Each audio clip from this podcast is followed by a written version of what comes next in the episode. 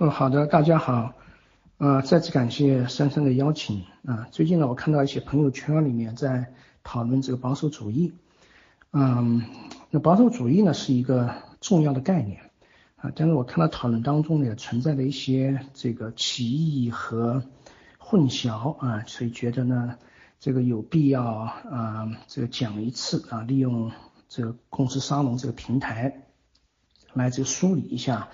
保守主义的概念，并且提出这个自己的一些见解或者说是期待吧，嗯，所以这个嗯再次感谢给我这个机会。那么近四十年来呢，大量的这思想呃西方的思想观念啊进入了中国，其中当然就包括自由主义和保守主义，嗯，尤其是近二十年来啊，中国加入世贸以后，经济发展加速。社会利益呢也随之出现了分化，啊，这个一部分人群对保守主义产生了浓厚的兴趣，或者感觉到它有一种天然的亲和力啊，所以保守主义呢也成为某些圈子里面这个啊言必称的一种显学啊，这本来是一种很正常，甚至可以说是健康的思想多元化现象。在这个西方，尤其是英美国家，保守主义呢不只是一股重要的思潮，而且也是一种重要的政治力量。那对于社会变革的这种稳步进行，发挥了不可或缺的作用。所以，如果我们把自由主义说成是社会进步的油门，那保守主义呢就是它的刹车或者说是缰绳。欧美的历史上，这二者。从来是相相辅相成啊，相互补充，其实是一种缺一不可的关系。因为你进步太快，那就会像法国大革命那么栽跟头啊；保守力量太强的话呢，又会像拉美社会那样停滞不前，最后反而引发暴力革命啊。所以，在一个正常社会，保守和自由是两种。这个相互牵制、共同进步的力量，本来是不可偏废的。中国的近代呢，饱受这种激进革命之苦啊，最后走上了这个集权国家的不归路。所以在这当下改革困顿，革命的情绪啊又有所复萌。呃，所以健康进取的保守主义啊，它可以成为呃一剂防止激进主义的良药。然而呢，很多东西到到了中国啊，到了这个自由主义思维没有扎根的中国，就会变味儿啊。中国的保守主义原先呢是广义自由主义学说当中的一支啊，像刘君林、陈浩武啊、王建勋等这些学者也是公认的自由主义学者。不过近年来呢，中国保守主义学说好像越来越有点这个。剑走偏锋啊，给人的感觉是正在偏离着自由主义轨道啊，而且有种拉美化趋势。那么一个突出表现就是把特朗普和彭斯的上台解读为美国福音派教会的复兴，把这一七八八年这美国立宪的基础呢说成是圣经啊，或把美国秩序的根基啊有这么一本书啊。这个罗素·科克写的，一九啊，这个这个忘记年代了啊，呃，简单的归结为这个基督教信仰。总而言之呢，美国是或者应该是一个基督教国家啊。那么如果说一九六十年代的民权运动啊等这些自由化运动，就削弱了美国社会的宗教信仰，那么他们就是破坏美国秩序根基的这个。万恶的源头啊，那么这这些显然是对这个第一修正案所代表的美国宪政秩序的误读啊。我在一篇这个短文叫《什么是美国的宗教立场》里面呢，曾经做过比较简要的说明。最近呢，呃，保守主义学者又开始这个高扬启示啊，否定启蒙，好像这近代一切政治灾难都是启蒙运动。和所谓理性的健忘啊造成的啊，理性的僭越、狂妄造成的。那么这么说当然不是完全没有道理，但是如果把这个逻辑推到极端，那政教不分的中世纪是不是更好呢？那么那个年代我们都知道，啊，教廷对吧？呃，罗马教会如日中天，欧洲每个国家都实行所谓启示治国啊，圣经是连国王都不敢区域背离的根本大点啊，背离的后果很很严重。但众所周知。那个不是一个什么清平世界啊，一会儿宗教审判，一会儿十字军东征啊，所以启示当然很好，问题是谁的启示啊？满世界的上帝真主这个佛陀到底听谁的啊？呃，基督教还是伊斯兰啊？当然基督教，天主教还是新教啊？当然是新教。那新教又有那么多教派，他们之间出现分歧，谁说了算？谁是圣经的所谓权威解释者？是某个自封的先知吗？啊，所以如果保守主义学者再去论证新教当中某个教派的启示特别伟大正确啊，或者在英美文明发展过程当中作作用特别巨大，所以是放之四海而皆准的真理啊，打引号的真理，那么这确实就离中世纪不远了，是吧？西方政教几百年的。血与火的历史，咱们中国是不是要再走一遍才能理解这个当中的教训呢？啊，当然，最近有一个曾经保守主义的帖子否认启示代表特定的教义，不过我看了呢，觉得并不足以令人信服，因为我从来没有看到过中国的保守主义学者宣传过犹太基督教以外的任何教义。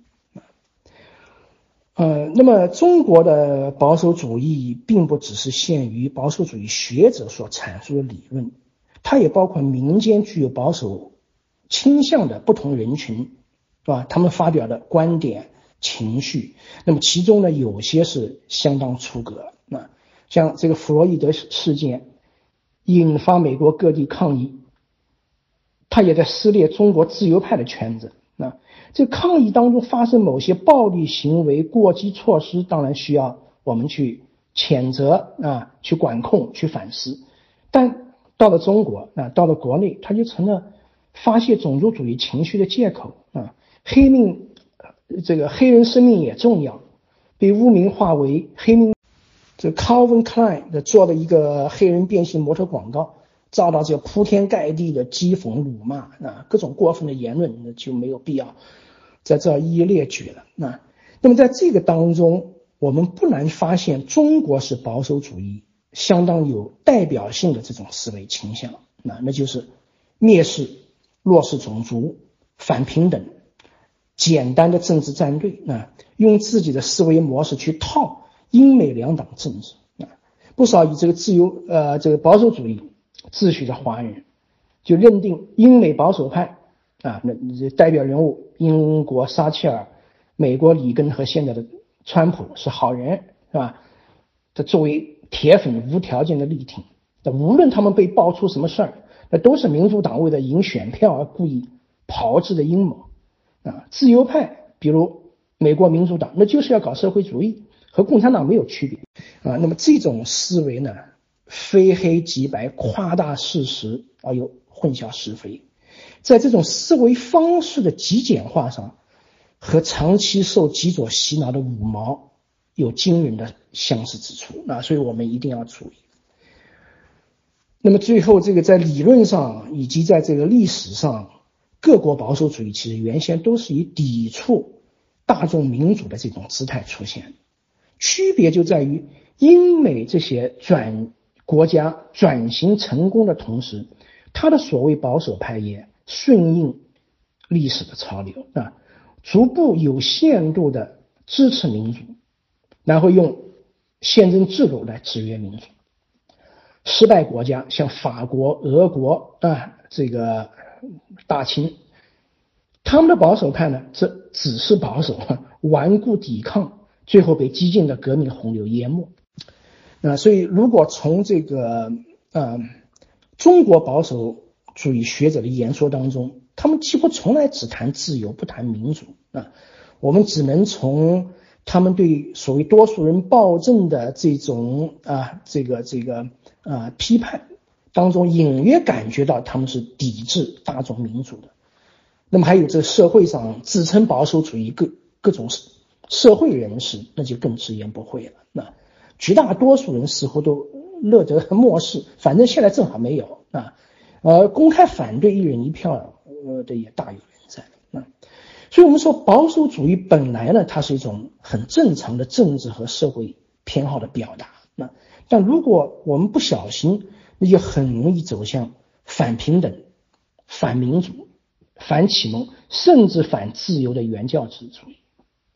那么近年来兴起这种保守主义话语，似乎显示啊，似乎显示了这个趋向的端倪，值得我们警惕。那今天中国的保守主义、保守主义者，尤其是学者，那需要反思保守主义在中国的定义和定位啊。从世界范围的这种历史经验教训来看呢？保守主义要在中国得到良性发展，还是不能违背它和自由主义所共享的社会契约原则啊，这是我的一个基本观点。那下面我们想讲讲呃这保守主义的几个方面。首先，保守主义的定义啊，保守主义不是只有一个保守主义，它有多个所谓的面向或者方面。按词典定义的话呢，保守主义是特定文化背景下面促进。传统社会制度的一种政治和社会哲学啊，核心价值一般包括注重传统、社会秩序、等级权威、财产权这些。虽然伯克因为反对法国大革命而被属于之父，那么这个概念真正流行，差不多要到之后啊，一八一八年的时候，法国对大革命反攻。倒算的波旁王朝复辟啊，到那个时候它真正开始流行。那么如果说自由主义和进步主义是要向前看，保守主义是要向后看，那它的特点是注重当下，向往昨天而不是明天啊。保守主义之所以保守，是因为它要保守传统和陈规啊，注重现有的政治和社会秩序，反对激进的社会变革。呃，所以说，当代的保守主义之所以强调私有产权啊和这个自由市场经济，那也是因为西方社会在十九世纪到二十世纪早期经历的资本主义，然后呢，这个以罗斯福新政为标志的一九三十年代，开启了这个福利国家时代，一直延续到今天啊。今天仍然有人怀念过去那一段相对所谓自由放任的。黄金时代啊，国家基本上就是发挥一个守夜人的角色，反对重新分配财富的这种平等主义政策。啊，所以它基本上是代表亚当·斯密啊，就是首先开启啊，哈耶克仍然在坚持的这种古典自由主义。啊，呃，当然这个它的源头你可以追溯到洛克。啊，但在经济上面啊，这经济保守主义和亚当·斯密及哈耶克所提倡的这种古典自由主义有很大的重叠。啊。那么，如果说中国的保守主义能够改成古典自由主义啊，实际上我认为它会避免很多误解和误读啊。而且，既然我们把它称之为是古典的啊，古典自由主义，它的保守性自在其中啊。当然，这个亨廷顿啊，我昨天在我朋友圈里面发的一篇文章叫。作为意识形态的保守主义啊，这是摘自他在二零一零年呃国内翻译出版的一本书《政治思想史》啊。我看他对这个保守主义界定的相当全面啊，供大家参考啊。呃，那么他在这篇文章当中把保守主义限定为保守当下的制度。那那么如果说古典制度和现在差别很大，那就不能被归结为保守主义。那呃，反而会变成一种激进的复古主义啊。这个问题我们到后面再讨论。当代中国企业家、律师等人群啊，从近四十年改革，尤其经济改革当中尝到甜头，所以也多支持经济保守主义，强调这个私人财产保护啊，反对回到这个人人贫困的大锅饭时代。啊，不过也如这个亨廷顿所说呢，保守主义并不是贵族或者某一个既得利益阶层的专利。嗯，保护私有财产。不只是资本家大老板的事情，而且是作为人的一种普遍需求啊。比如讲，最近在北京、河北、山东啊各地正在搞这个所谓拆违大跃进啊，以这个拆除违章建筑的名义剥夺公民的房屋财产啊，受害者多为普通业主，并不是。腰缠万贯的富翁，对吧？今呃，就刚才我还在跟这个盛红教授通话，因为他所在的一个小区可能是小产权的小区，正在面临这个被强拆啊，呃，所以他不是这某一个阶层的诉求啊。那么经历的大跃进、文革、大锅饭各种折腾，保护私有财产这种经济保守主义啊，可以是每个普通公民的诉求。那么除了经济之外呢，保守主义还可以有政治、社会、文化等多个面向啊。这些面向未必能被古典自由主义所涵盖啊，所以不能就简单的把古典自由主义和保守主义划等号。那在文化上面，保守主义会强调本民族的固有道德文化传统啊，比如说美国共和党更加注重基督教信仰和家庭价值观啊，在。意大利、西班牙、拉美等这些以天主教为主的国家，会更强调宗教在政治生活当中的作用啊。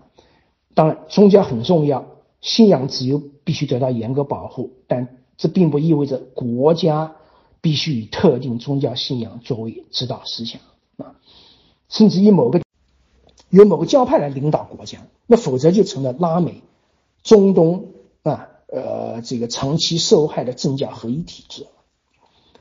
那么，中国长期受这个极权主义统治呢，唯我独尊的心态很普遍，也很容易受宗教保守主义影响。不能区别信仰，信仰领域分公和私，不能区分公欲和私欲啊。那么和它相关的呢，在这个社会方面，保守主义坚持主流文化啊，反对文化多元主义。那么，这个在基督教反对同性恋等这些所谓后现代生活方式上体现的很清楚。那么，和这个经济保守主义反对国家干预市场恰好相反，社会保守主义主张国家在一定程度上干预社会和家庭事务，比如说禁止堕胎、禁止同性恋行为、资助带有宗教背景的私立学校。政治上啊，保守主义主张尊重。秩序和权威，反对无政府主义和过度自由，啊，也反对激进的反政府，啊，呃，所以历史上的政治保守主义呢，呃，曾经站在反对普选权的一边，啊，要求对选举权设置纳税啊，或者是财产限制，因为他不信任普罗大众，所以保守主义具有崇尚精英政治和反多数主义的这种。相当鲜明的右翼倾向啊，政治和经济保守主义二者之间密切相关啊，因为呃不难预见，大众民主很容易催生财富的平等化政策，直接威胁到私有财产啊。那么在中国呢，也存在这个所谓先民主还是先法治的争论啊。中国保守主义者多数认为，中国仍然处在。民智未开的阶段，一下放开容易造成混乱，所以主张先效仿台湾、香港、新加坡这些威权统治时期的经验啊，然后呢，再通过开明专制、完善法治等条件成熟啊，再来推进政治民主啊。也如果说这是值得推进的话，那所以由此可见呢，保守主义者即便是以这种自由主义姿态出现。也往往比较愿意容忍他们眼中所谓开明的威权统治啊，甚至认为开明专制比民主政体更好啊，因为大众很难克制劫富济贫的短期利益冲动，对吧？民主政权这顶不住大众普选的压力，上台以后必然要对富人和企业开征重税啊，侵犯私有财产，抑制投资和投资和就业啊。那么说的直白一点，私有财产保护需要独裁者啊，这个在拉美等国转型当中体现的非常清楚。靠选票上台的民主政权都是要实行均贫富的。那么靠开明专制来维护资本主义自由市场还有点指望啊。所以在保守主义，我刚才讲的这几个不同面向相互组合以后，你就可以得到多个版本啊。你不一定喜欢某一个版本的保守主义，但这并不表明它不是保守主义啊，呃，而是你要说明你自己喜欢的是哪个版本的保守主义啊。比如说，古典自由主义不一定认同尊重传统和权威的文化和政治保守主义啊，他自己当时从十八世纪封建秩序脱颖而出的时候，那就不是那么保守的，是相当带有革命性的文化保守主义当中，对吧？这个呃，这个具有这个悲天悯人情怀的啊天主教传统，也不能容忍资本主义这市场秩序的什么自由放任啊，所以他们不一定会反对国家的福利政策来弥补社会救济的不足。当然，西方社会以前救济要比我们中国做的好得多，因为他的教会发挥很大的作用，但是。光靠教会，光靠个人慈善是不够的啊！这也是西方国家是普遍看的，所以国家必须介入，而文化保守主义者未必反对啊。那么更重要的是，还有个问题就是，每一个面向本身也存在你到底想走多远，是吧？保守派可以反对高税高福利，但是势必要走到国家完全不管死活、完全放任自由的地步呢？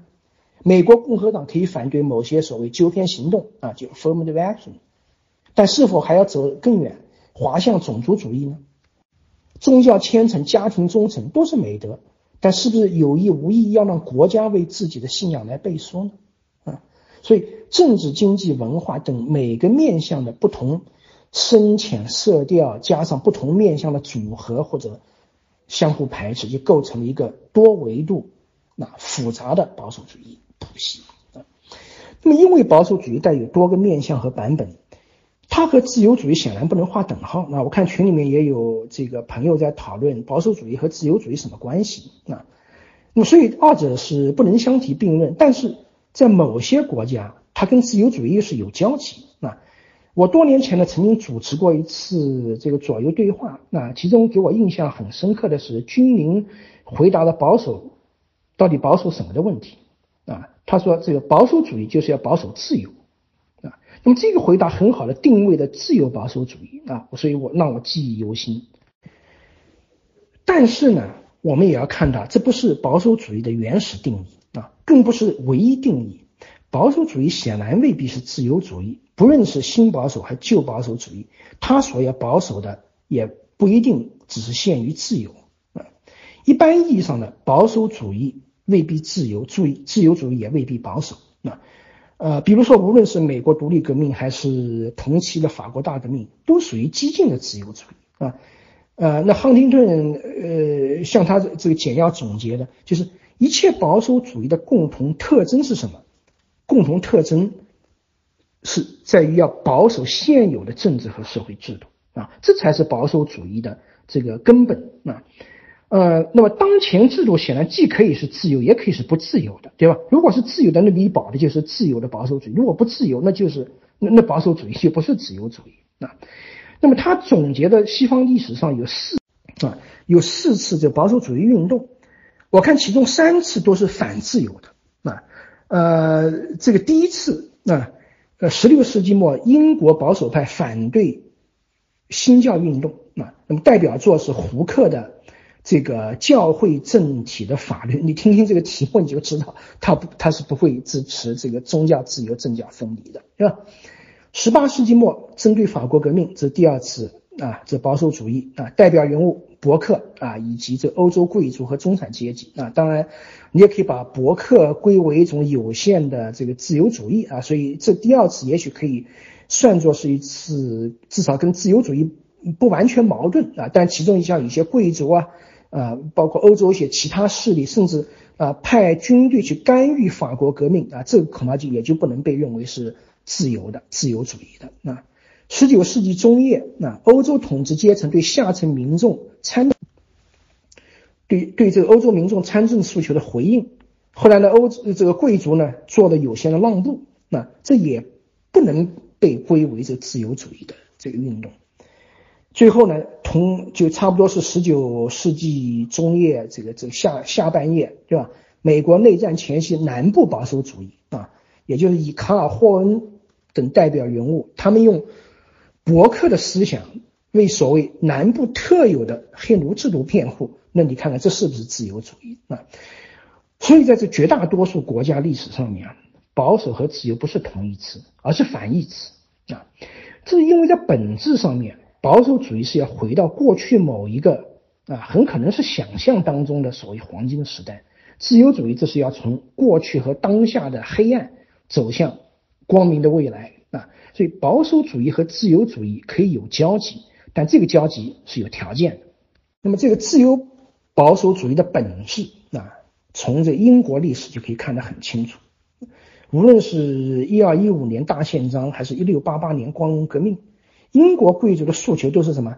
都是要恢复啊！注意是恢复远古已有的权利和自由。啊，贵族反叛这个约翰王的时候，据说啊，据说是拿出了亨利一世啊，那那那那是很早，那这英国统一之后不久，第二个国王，他在登基时候，据说有个誓言。啊，就是要保障贵族的权利和自由，以此为自己背书，然后指责约翰王违背了英国自古以来的权利和自由。辉格党和保皇党到光荣革命联手赶走了詹姆斯二世，下议院通过决议说什么呢？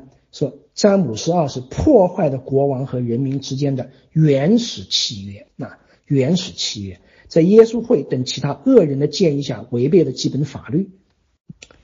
试图颠覆王国宪法，啊，那么所以这英国的保守主义革命正好和自由主义合拍，那是因为英国传统就有一定的自由，所以英国保守主义有值得保守的自由啊，这是英国得天独厚的历史条件，绝大多数其他国家，当然包括中国，并不具备啊。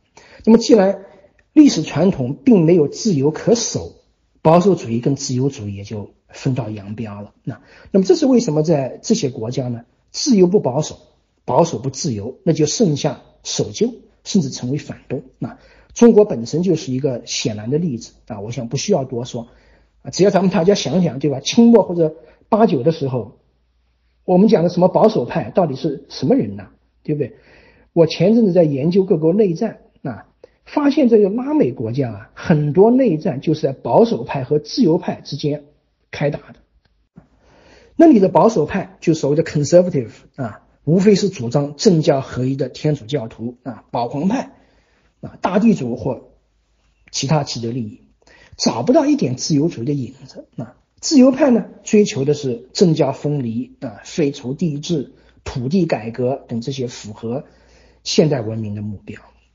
所以在多数国家，自由派和保守派是对立的。有时候甚至常年处于战争状态！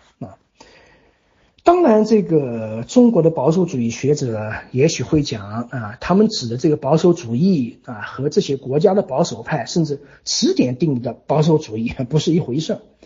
但呃，恐怕这很难能够说得通啊，因为毕竟是吧，约定俗成的意义是不能随便忽视。那么和自由主义一样，保守主义也是个很大的框子。因为自自由保守主义可以往里面装，那么还有其他的很多东西啊，也可以往里面装。比如说拉美的宗教和专制保守主义也可以装在里面。啊，亨廷顿甚至认为呢，保守主义是个没有理想的哲学，就是要保守当下的制度啊，不管它是什么啊，那那那那这个当下制度如果是反动，如果是专制甚至集权，那保守主义也得去保守啊。当然，这个任何主义都不可能没有一点理想啊。只是呢，保守主义要保守的就是特定制度所代表的那那一套利益和理念，宣称只有我的才是正宗的保守主义啊，你们其他都不是真正的保守主义啊。我觉得这是很没有意思的文字游戏啊。说这个保守派奉行的这个不是保守主义，那就和我们说自由派奉行的不是自由主义啊。民主派奉行的也不是民主主义，这一样有悖常理啊，不合常理。关键问题在于呢，就是和这个任何其他主义都一样啊，保守主义不是只有一个版本的真理啊。事实上，英美保守主义建立在经验主义和怀疑主义基础上，尤其应当反对任何这种真理的言说啊。这种真理叙事。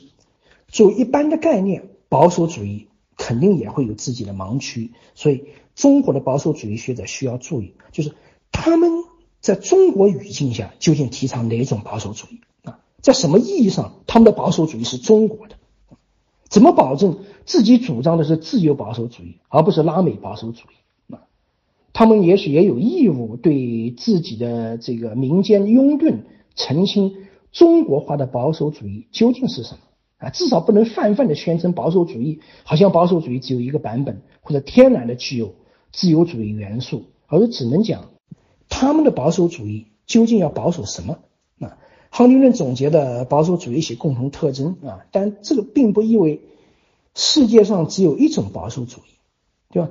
保守主义思维倾向和特定国家、特定制度结合起来，必然会衍生出来形形色色的具体意识形态。啊，那么为了避免呢这个误解呢，我是建议保守主义学者就明确说明啊，你主张的就是英美版本的自由保守主义啊。当然，我在这就假定了。自由保守主义仍然是保守主义学术这个学者的追求啊，否则我们也就没什么共同语言了啊。那我也假定呢，就是呃，中国保守主义学者不只是要主张英美保守主义，而是也希望开拓中国的保守主义思想市场和政治哲学。但这样一来呢，麻烦还在后面。如果把英美保守主义的内涵拿到中国来，还是不是保守主义？啊，所以我第二个问题呢，想讲一讲保守主义的地域性啊。那保守主义的这一个特点上面已经提到，那就是它具有明显的地域性或国界性啊。自由主义主张人性普遍和某些基本原则的普遍适用，保守主义是有国界的啊，历来就有国界，不存在一个抽象普世的所谓保守主义，对吧？共产国际才没国界，而它恰恰是保守主义的反面。那无论是哪个国家的保守主义，都反对这种理论抽象、宏大叙事，而强调本国文化传统的独特性甚至不可比性。本土意义的保守主义不是拿来主义啊，不能把我们认为正确的这个哪个国家的体制或主义拿来在本国推行实施，那个是马克思主义，那个不是保守主义啊，大家要分清楚。英美保守主义呢，很清晰的体现在它的这个普通法传统当中。普通法什么传统呢？那就是遵循先例啊，这是普通法的一个呃这个这个呃显著的原则。那什么叫遵循先例？那就是今天的案件要按昨天类似的案件那么去判啊。当然，什么类似，什么不类似，不是截然分明。美国法学院教的基本上就是这么一套。如何类比和区分啊？但是这套思维方式的保守性是显而易见的。那尽管也有离经叛道的法官，法官主体无疑是相当保守的精英啊。英国普通法的保守性呢，从呃这功利主义始祖边沁对他的激烈批评就可以看出。那呃，那么他写了一本书叫《道德与立法原理》。就是要用普世的公理啊为社会立法。不过呢，英美司法也不只是有保守啊，遵循先例不是这个雷打不动的一套绝对原则，因为原则只要有原则就有例外啊。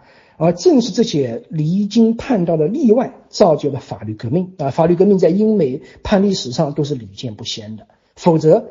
这个英美判例就成了固步自封的这个这个千年老谣啊啊呃，所以说他的这个司法史上啊不乏这推翻先例的革命性判决，比如说啊呃上次我讲的1954年美国最高法院取消校区种族隔离这个判决就是其中一个显著的这个例子，推翻了这个二十世纪呃对不起十九世纪后期的一个先例那。那么，事实上，司法保守主义到了美国更上了一层楼，因为啊，英国从一六八九年光荣革命以来一直坚守议会至上传统，而议会民主就是边沁式的功利主义的操作机制啊，通过选举啊，这个来体现，呃，这个用他自己的话来讲，就是最大多数人的最大幸福啊，这是很激进的。那美国最高法院呢，在一九呃一八零三年。搞了一次司法政变，那这是刚刚美国立国不久以后，是吧？那这就是这个与世闻名的马伯里诉麦迪逊，这个判例判决宪法是所谓更高的法 （higher law），所以法院自己就有权依据宪法审查议会立法是否违宪，等于是把这个倾向天然保守的司法凌驾在倾倾向天然进步的立法之上。啊。而马伯里这个判决本身开的一个当时非常非常激进的先例。为什么？因为宪法里头根本就没有，根本就没有规定法院有这样的权利，至今都没有啊。呃，所以美国司法的这种保守和激进呢，是一个不太容易说得清楚的复杂故事。那自由主义和保守主义在美国最高法院的判例、宪法判例当中，尤其是啊，显得非常清楚。美国司法保守主义之所以被称为保守，是因为他们宪法解释哲学啊，采用一种方法叫原旨主义啊，叫 originalism 和 original intent，两者差不多啊。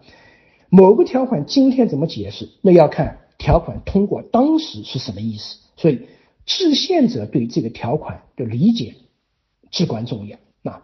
那么反过来，自由派之所以自由呢，是因为他们认为宪法是活的啊，所以。Living Constitution 不断的生长，与时俱进。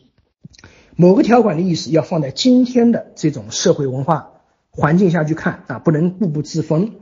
制宪者的理解顶多也只有参考价值。那那么在这个如何对待外国对类似宪法条款的解释上面，美国传统美国司法也是比较保守的。法官一般只看自己辖区的先例。外国判例，对吧？因为它没有法律效力，所以一直不受重视。那不过近年来呢，最高法院内部某些这个自由派啊，或者是温和保守派的法官，比如说 Bryan 啊和这 Kennedy 啊，Kennedy 已经退休了，开始引用和讨论外国判例啊，引用他们的经验啊，觉得哎这个判的不错，我们是不是也要这样判啊？所以司法判决的话呢，呈现出一种国际化的趋势。不过呢。就前任首席大法官伦奎斯特、斯格利亚，那他们两人都已经去世了。还有，呃，仍然在任的这个黑人大法官托马斯等保守派，这仍然坚持这个带有民族主义色彩的美国本土立场。那现任首席大法官罗罗伯茨啊，在这参议院任命听证的时候，那么曾经被问及这个问题啊，就是你怎么看待，呃，要不要借鉴外国判例？他当时的回答是明确的拒绝了司法判决的这种国际化倾向。那而他是众所周知的保守派啊，尽管他在最近的一个判例当中好像倒戈了，但是并不能改变他的保守派基本立场啊。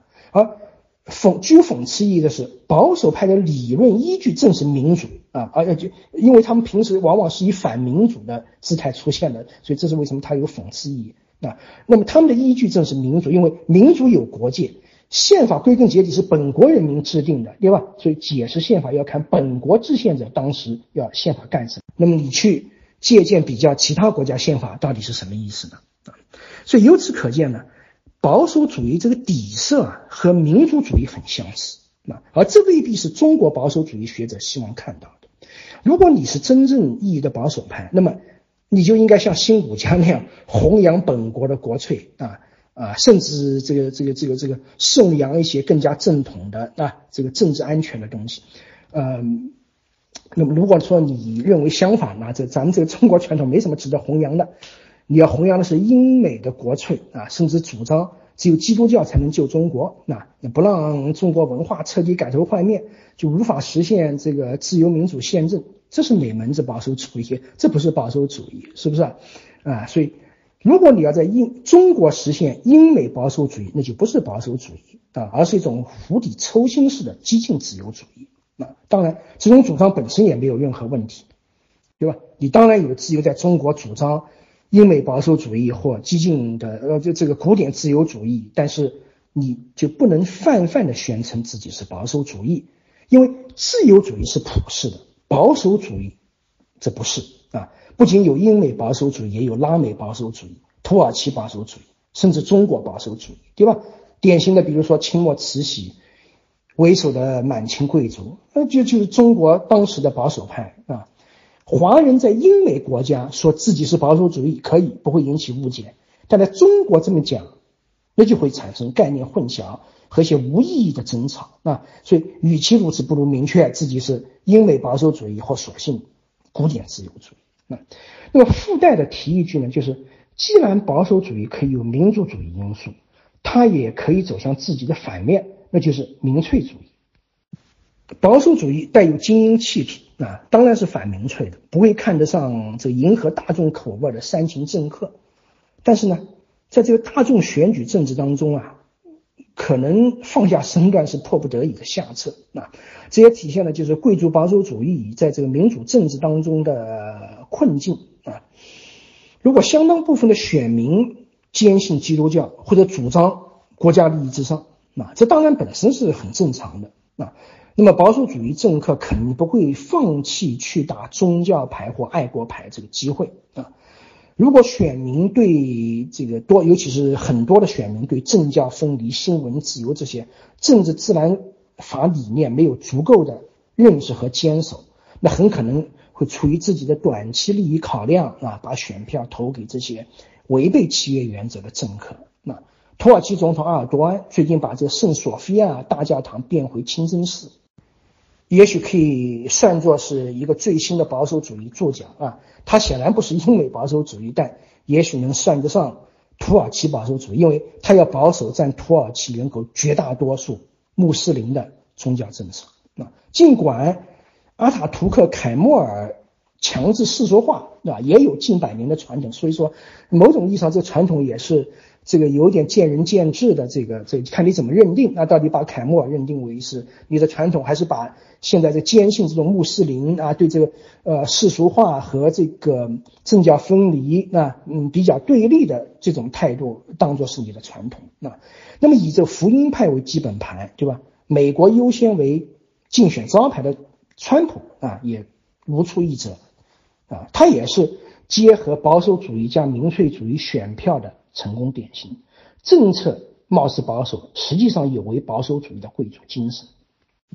好的，回到中国啊，那么这个本土资源匮乏是保守主义中国化所面临的一个真实困境，是吧？因为我上面提到，自由保守主义是要有幸运的历史条件，英美保守主义有值得保守的传统自由，这是他们最大的。所谓本土资源啊，最近也就这个法学也有人主张什么法治的这个中国法治的本土资源，但问题是好像不多，对吧？中国和绝大多数国家一样，并不具备如此幸运的历史条件和本土资源。那么在中国实现保守主义，保守什么？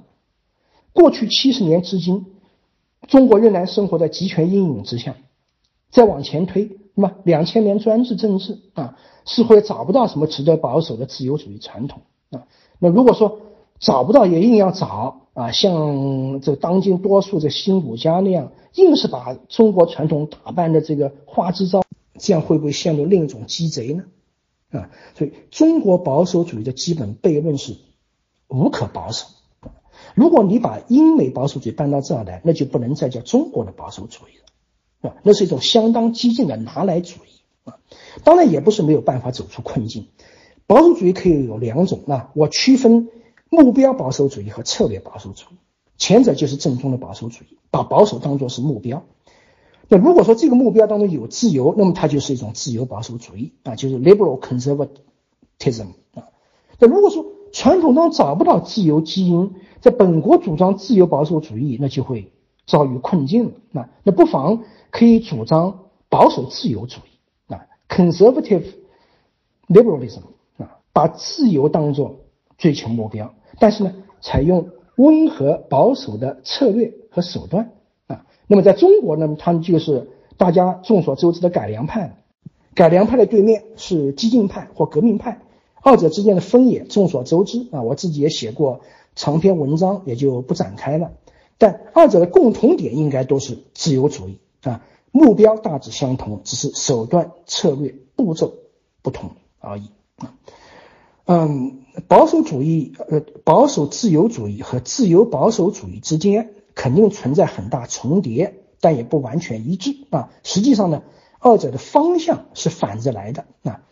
保守自由主义，自由是主语，保守是定语，它是要向前看，只是呢迈步不能太大太快，怕这个栽跟头。可能某些自由一时没有可行性，实现不了。比如说，你在美国立宪的时候主张黑奴自由，对吧？上次我讲座当中，你当时根本不可能立宪了啊，跟联邦就要分崩离析了啊，这这不是一个办法，所以只有放弃。或者内战以后，你马上主张女性的财政自由，这也不可行啊。但向前看，这个方向是肯定的啊，种族平等、性别平等肯定是大趋势，不能倒退。只是问题要一个一个来解决，不能一口吃成胖子，对吧？所以，既然目标是更多的自由，那么首先涉及的问题是，到底谁的自由，对吧？基督教有宗教自由，天主教、佛教、伊斯兰教是不是也有同样的自由呢？男女有相亲相爱啊，组建家庭的自由，这同性恋是不是也有同样的自由呢？然后呢，还有一个自由程度的问题啊，取消制度性歧视，那怎么对待社会歧视？怎么对待私人歧视？怎么处理长期的这种制度性歧视对黑人啊弱势族群造成的劣势啊？是不是需要采取纠偏行动，为这些弱势群体提供某些特权优惠，来消除历史上的歧视对他们造成的不利影响啊？这些。都是自由主义需要考虑的问题。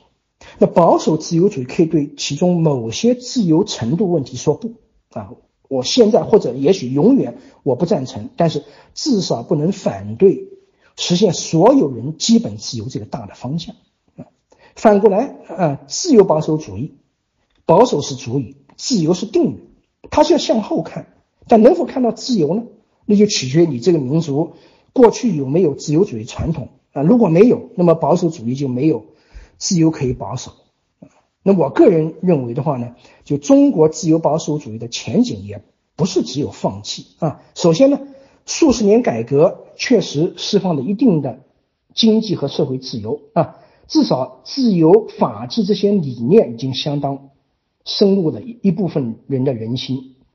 当然，中国还远没有形成有效维护自由和法治的制度。似乎也不能讲，就当下没有任何值得保守的自由，呃，然后的话呢，再稍微往前点，民国，对吧？民国是不是有值得保守的东西？而且这些东西正在台湾得到实施啊，这是另外一个可以呃向后看的资源啊。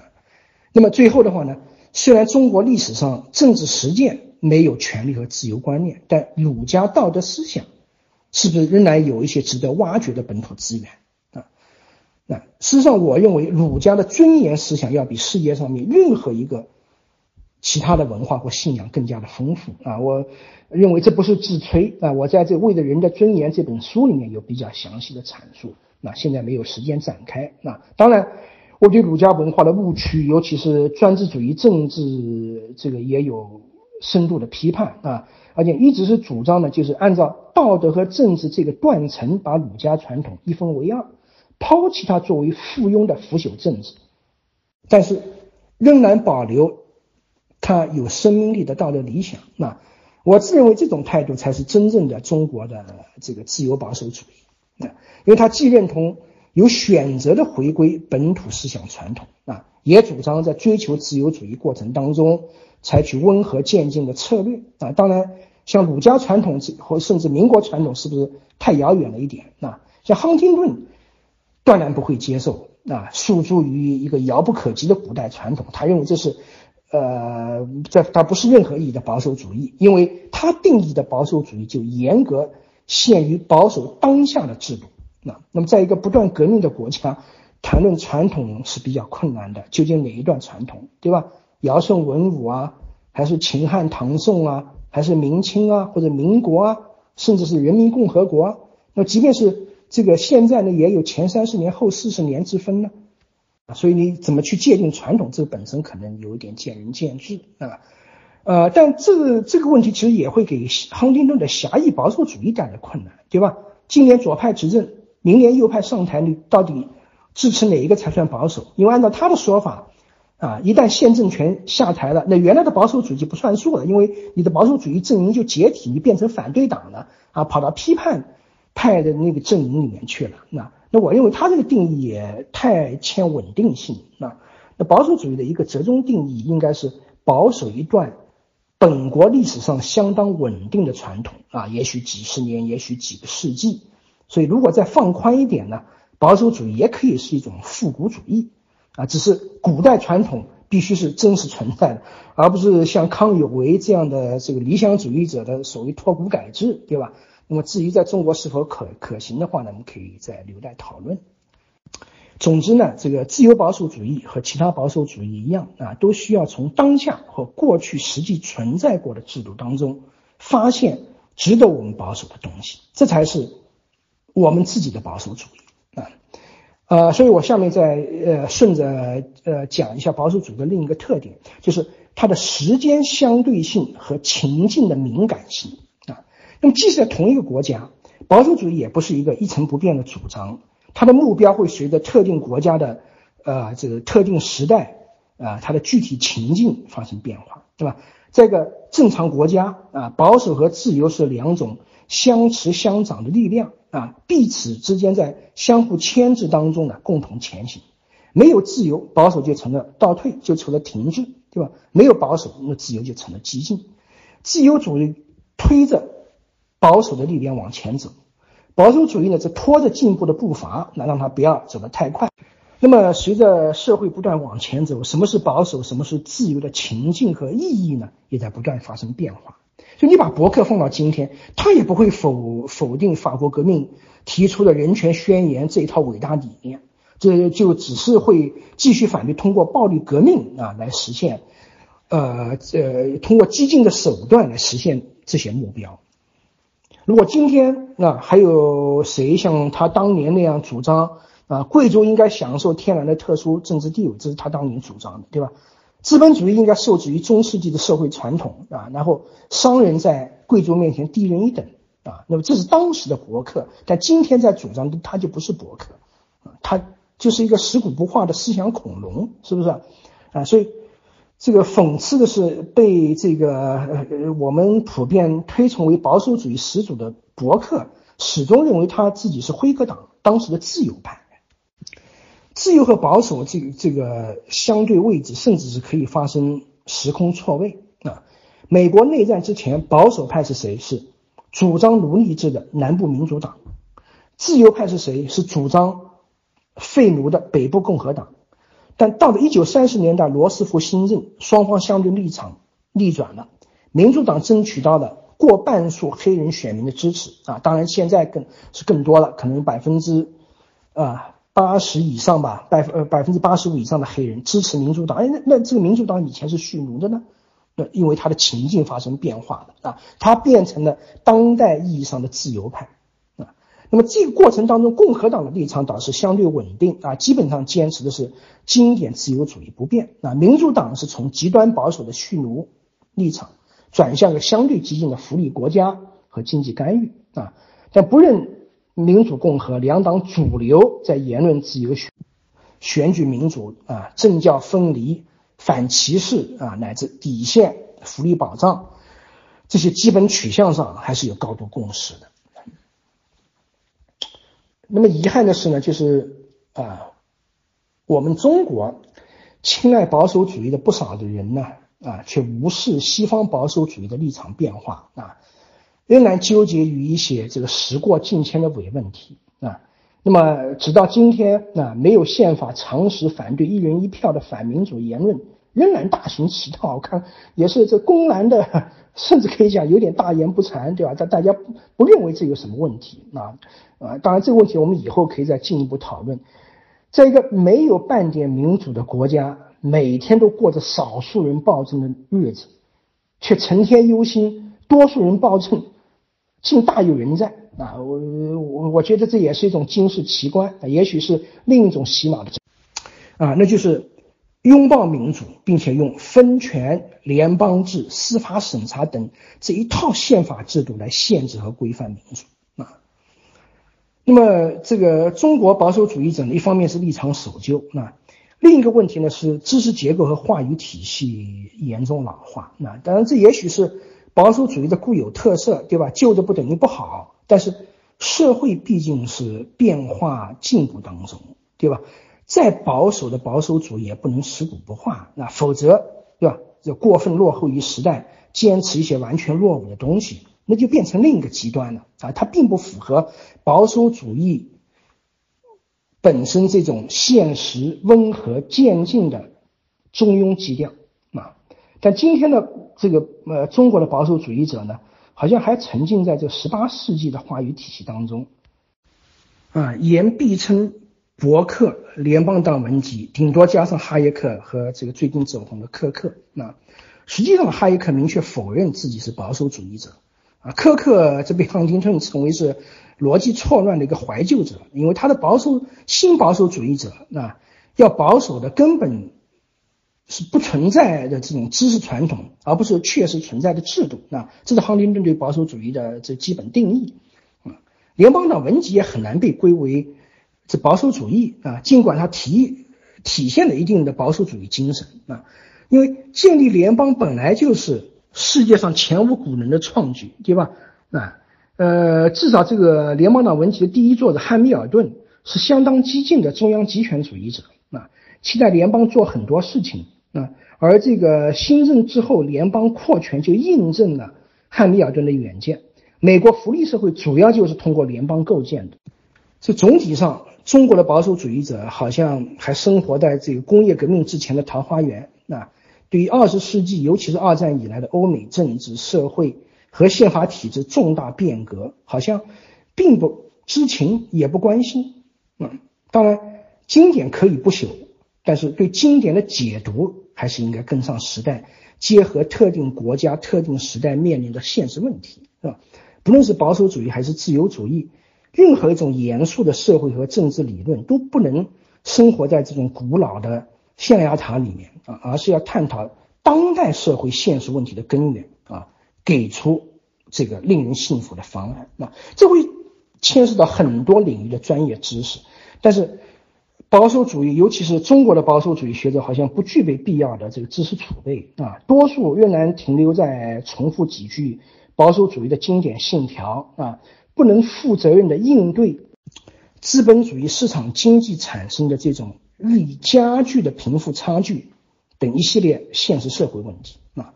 我自己并不认为光靠收入再分配就能解决这些问题啊。极左的什么社会主义方案，当然是更加离经叛道了。啊，但我也不认为哈耶克就是答案啊。实际上，哪怕是英国保守党或美国共和党右翼的保守主义，也没有采用他的经济方案。国内的保守主义者，包括一些自由派，仍然在抽象讨论什么自由限于平等，还是平等限于自由啊？简单认为福利制度就是养懒汉，完全忽视了不平等的自由市场经济的起源以及。它对社会，包括包括自由本身，造成方方面面的深远影响啊，让人感觉就站着说话不腰疼啊，或者语不惊人死不休啊，因为在一个没有民主政治的这个环境下面，反正说什么都没关系，当局都不会当真的，不会产生任何这个政策实践的后果，所以不用承担任何政治或者这个道义责任啊。那么，在一个言论不用也无法承担社会责任的国家，你会发现极左极右各种激进学说盛嚣尘上，无无处不在。哈耶克、施密特成为年轻人这个津津乐道的这个追捧对象，而全然不用考虑这些学说一旦落实之后真正的社会后果。嗯，但在一个建言有可能成为现实政策的自由民主国家，事情恐怕就不会那么简单，对吧？你断了这个穷人的福利试试看啊！所以回避当下现实，那么也使得保守主义呢，很容易变成双重意义的鸵鸟（打引号啊），既不认真面对欧美宪政国家的政治发展现实，也乐得逃避中国的政治现实啊，有意无意加入这个当局喜闻乐见的民主反民主大合唱啊。那么，在一个绝大多数人完全沉默的国家，成天对多数人暴政忧心忡忡，就几乎从来不见他们批评少数人暴政，对吧？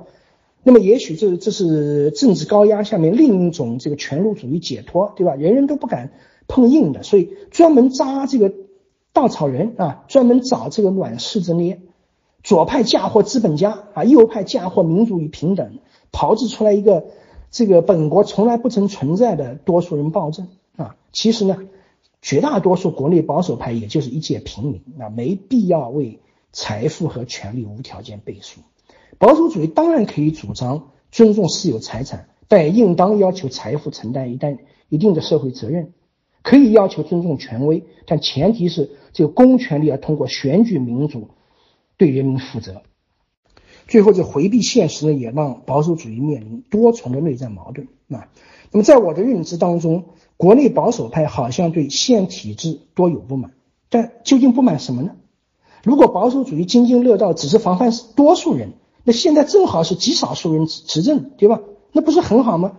难道是因为少数人的专制不够开明，还是因为？自己分的那杯羹少着点儿啊，那如果说执政者换成代表自己利益或理念的那一波少数啊，那保守派是不是就可以弹冠相庆了啊？这就是这个开明专制了，甚至是这这法治了啊。那么，但在一个说理没有自由啊，这个选举没有机制的国家，这样的小概率事件恐怕永远是一个遥遥无期的中国梦啊。那保守主义反对空想。但至少在中国这片土地上，他自己就是一个从事无视社会现实和制度实践的空想。保守主义追随伯克啊，反对法国革命，但脱离了政治实践，保守主义者自己就是典型的法式公知，只剩下书本式的主张和教条式的批评，对吧？保守主义本来应该注重经验、怀疑和审慎，但是变成反理性、反启蒙。啊，重启示之后，自己也是以经验无法验证的绝对真理和一贯正确的面目出现。那你的英美保守主义的审慎怀疑去了哪里呢？啊，所以要恢复保守主义的本来面目，自由保守主义啊，即便你是在中国主张英美保守主义的保守派啊，只有关注现实，走向实践，让自己的理念落地啊，否则不论什么学说。只要是不能落地的天马行空，那就必然走向激进。啊，纯粹的保守主义理论必然会走向自己反面。极端的保守当然也不再是保守主义，而只能是另一种啊，成为这个纯粹的这个这个这个呃守旧啊，脱离现实啊，甚至违背现代政治文明的反动。那么，真正的保守主义应该是秉持中庸之道，而庸的。关键是在于用，那我一直认为是这样，这二者是相通的。那么这个方面，英美政治实践为我们提供的太多的启示，对吧？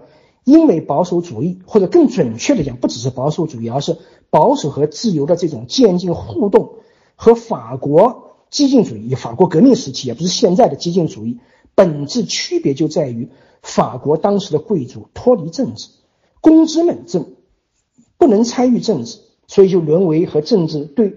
和这政府对着干的批评者啊，啊，英国贵族其中有些也是公知，这一直积极参与并引领本国政治。比如伯克本人就既是思想家，也是政治家啊。那么通过这种相对自由的政治实践，不同利益相互碰撞，最后走向博弈均衡啊。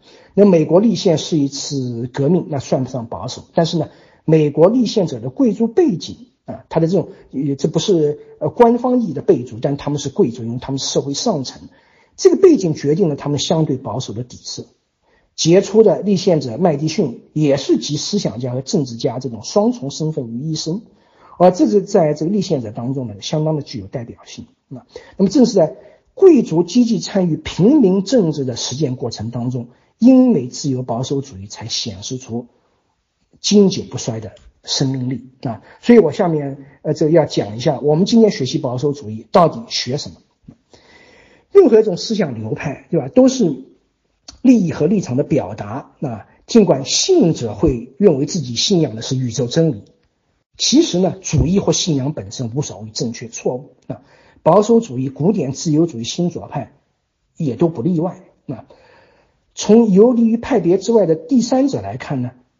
每个人都有信仰和追求的自由，具体信仰和追求什么不那么重要，重要的是你在跟其他人的互动、争吵、和解过程当中采取什么样的心态、姿态、格局、策略。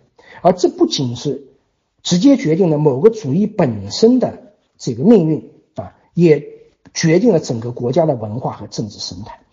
英国啊，从贵族制脱胎而来，贵族制的渐进消亡啊，当然也不可能完全消亡，对吧？那现今天除了北朝鲜以外，没有哪个国家能说彻底消灭的贵族。它使得英国的现代转型得以相对和平顺利。当然，这也是相对，它经过了好几百年，也流了不少血。其实呢，主义或信仰本身无所谓正确错误啊，保守主义、古典自由主义、新左派也都不例外那。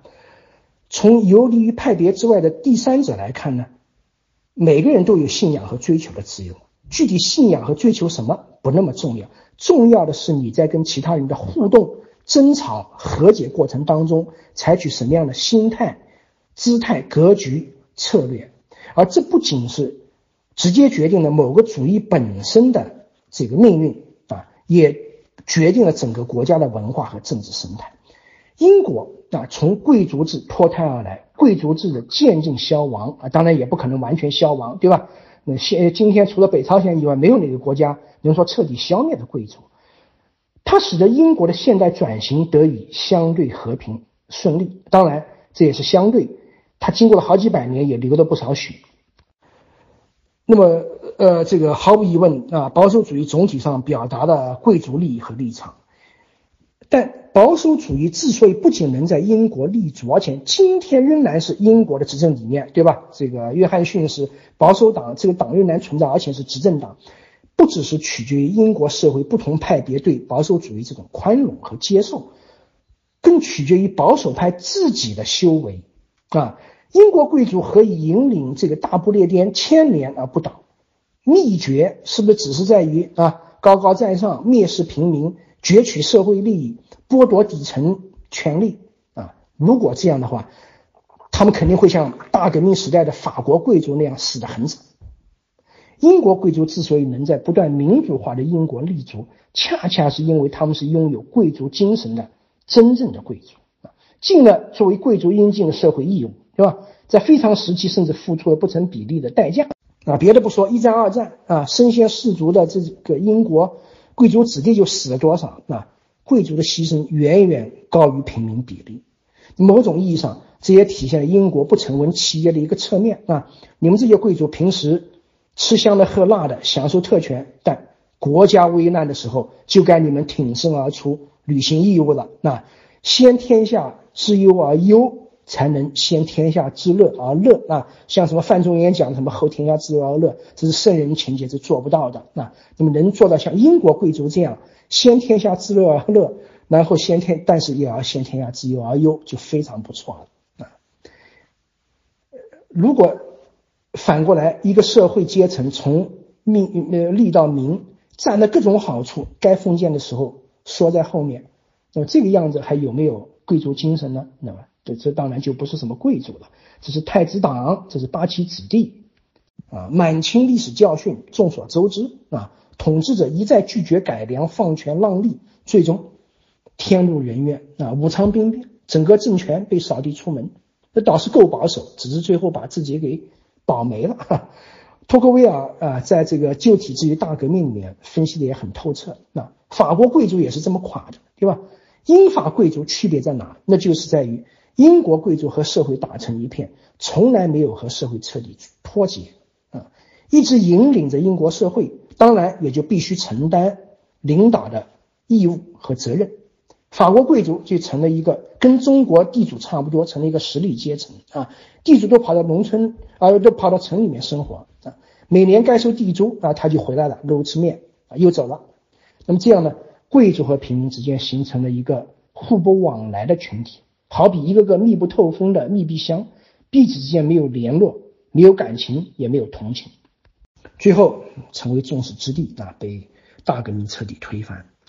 那么和法国革命同期的美国革命是一场精英领导啊、草根参与的保守主义革命啊。那革命还能保守的推，呃，当然可以更更保守，不革命更保守啊。他革命的不那么保守，但仍然是保守的。那所以保守主义革命啊。这精英保守革命，这其中肯定有张力，对吧？精英就是既得利益，必然是保守的。美国革命是一场对外革命啊，法国革命是一场对内革命啊。那么这这个就注定了二者之间的本质区别。法国革命必然激进，美国革命可以保守。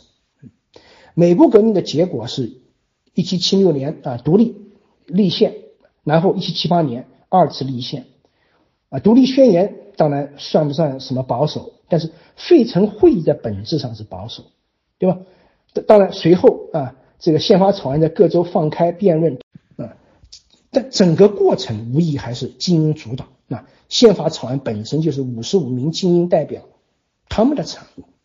那美国精英没有像法国贵族那样为了自己的短期利益对抗民主啊，而是通过制宪、制约和规范民主，从而保住了自己的长远利益和社会草根形成所谓双赢啊，不是中国赢两次，当然是你赢一次我赢一次。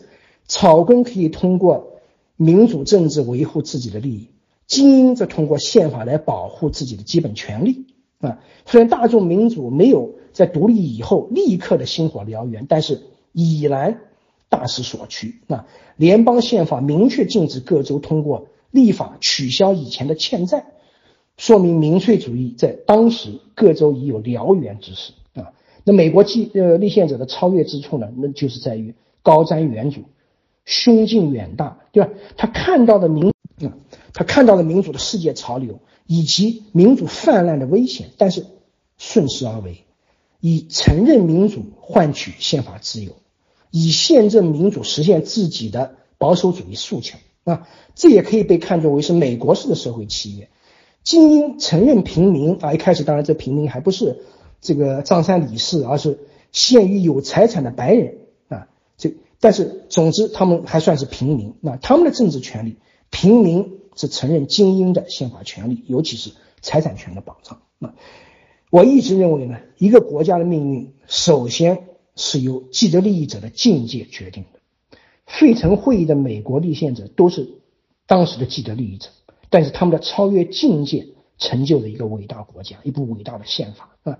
法国贵族狭隘自私，不仅给自己带来杀身之祸，也让整个国家陷入革命和动乱。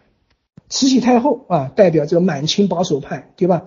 哎，这个死保啊，这个政权和眼前的利益，不仅失去民心，然后失去政权，而且让中国陷入长期战争、混乱乃至集权统治之下。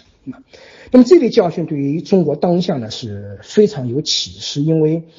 这个中国经过四十年改革和积累，生成了相当一批的贵族啊，打引号，对吧？就是企业家、大律师以及通过各种方式实现财务自由的群体。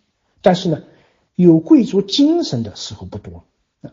那么真正的贵族一定要像英国贵族那样有贵族精神，在政治上保持开放和开明的态度，最后才能像这个英国贵族那样站住脚啊。那么贵族精神不只是意味着你要乐善好施，好像交了很多税、捐了很多钱就万事大吉，你就履行义务。它首先意味着你要认同和遵守现代政治文明的基本底线，那就是要承认啊这个啊人的基本尊严和平等的政治权利啊，政治权利和自由是人之所以为人的基本要素。如果没有，那么无论你有多少财富，你都只都只是一个两脚动物啊。那么你要政治自由，别人要不要？啊，别人的政治权利你承不承认？这是判断一个人究竟是英美保守主义还是拉美保守主义的标准啊。所以没有人反对保守自由，但实质性的问题是谁的自由？自由的边界在哪？一个人能否主张，比如说蓄奴的自由啊？那你不要别不要以为夸张啊。美国内战前夕的内南部保守派，他主张的就是蓄奴的自由啊。能否主张种族歧视或者性别歧视？有没有这个自由啊？如果保守的自由指的就是你的自由，而不是别人的平等自由，那么这个自由的实质就是独裁，对吧？那么他就成了利啊，成了利用国家权力去压制其他人自由的口号。当你的自由影响到他人的基本自由的时候，你的保守可能就已经走向反动了啊！所以一定要注意，社会契约的基本思路，那就是以权利换权利，以自由换自由，以我承认你的权利来换取你承认我的权利。没有基本契约，那就没有政治文明。我们都成了活在野蛮丛林的两脚动物，是吧？你以为自己很牛，创造那么多就业，养活那么多人，凭什么和一个一无所有的流浪汉啊，或者吃福利的这个懒人谈什么契约？他有什么资格跟我谈契约？所以在你眼里面，你不需要选票啊，你根本不不用选票，他们这不配拥有选票，让他们有选票，那岂不是让他们正当合法的大土豪分田地吗？啊，我们说这个风险不是没有，但如果因此而拒绝社会草根的政治权利，那情况会更糟。为什么？因为人民虽然可能是愚昧的，但毕竟是可以被说服的。独裁者那就完全没谱了啊！这至少是我个人的风险权衡。如果我不得不在愚昧的人民和开明的独裁者之间选择啊，这当然不是一个令人羡慕的选择，是吧？但我宁愿会选择前者。有人可能会愿意赌一把啊，决定搞定一个独裁者，要比说服千万选民来的容易。但你遇到这一届政府，可能真的是啊践行保守主义的开明独裁，在下一届很可能是。杀鸡取卵式的野蛮独裁，对吧？原先积攒再多的财富，都随时可能一夜消失。那么，中国近年来这类故事是多了去了，对吧？光是今年疫情期间，前两届政府签字画押各种小产权别墅，就被强拆了多少啊？保守理性的人不是赌徒，不会选择这种朝不保夕的生活方式。两害相权取其轻。他会选择和平民百姓、渔夫渔妇一起对抗公权力的任性独裁，而选举民主是政治对抗的基本手段，对吧？如果这些人连选票都没有，那怎么指望他们在你遇到麻烦的时候能帮你呢？啊，所以英美保守派要懂得这个道理，所以不会反对一人一票的选举民主，尽管他们未必对民主政府制定的每一项法律都满意。法国或中国保守派不懂。最后自取灭亡啊！如果不承认政治文明的基本底线，结果只能是保守主义自身的矮化和窄化啊，狭窄化。矮化是指道义丧失，仍然停留在丛林政治时代，那怎么可能高大呢？政治权利是人之为人的构成要素，拒绝承认他人的政治权利，等于把人降格为猪。而这种野蛮人思维，首先把自己降格为猪，是不是不可能高大？窄化是矮化的必然结果啊！我们说得道多助，失道寡助。你不承认别人，凭什么指望别人承认你？精英草根互相为敌，最后必然是两败俱伤。而保守精英被独裁者联合群盟收割，可能性极大。而很遗憾，国内的保守主义主张却时不时的会出现这种自我矮化和窄化思维。那。斤斤纠结于一些前现代的伪问题啊，那么一个常见的论点就是否定一人一票，别出心裁的把这个无代表者不纳税，呃，美国这个立宪时独立时期的这个民主诉求倒个个儿啊，变成不纳税者无代表，这个专制主义政治口号，主张选票和财富或纳税成正比或者教育程度啊，这种主张在民主国家不是完全没有，但没有谁会认真，因为实在不值一驳。啊，这个时间关系，我就不具体反驳了啊。呃，那么这个我们如果有兴趣来讨论的时候，可可以再进一步展开啊。那么这个总而言之呢，无论是本土还是外来的保守主义要在中国立足，一定要明确宪政民主的基本定位。说的直白一点，中国的精英需要在独裁和民主之间做选择啊。而今天中国各界精英呢，似乎没有认真考虑过这个选择。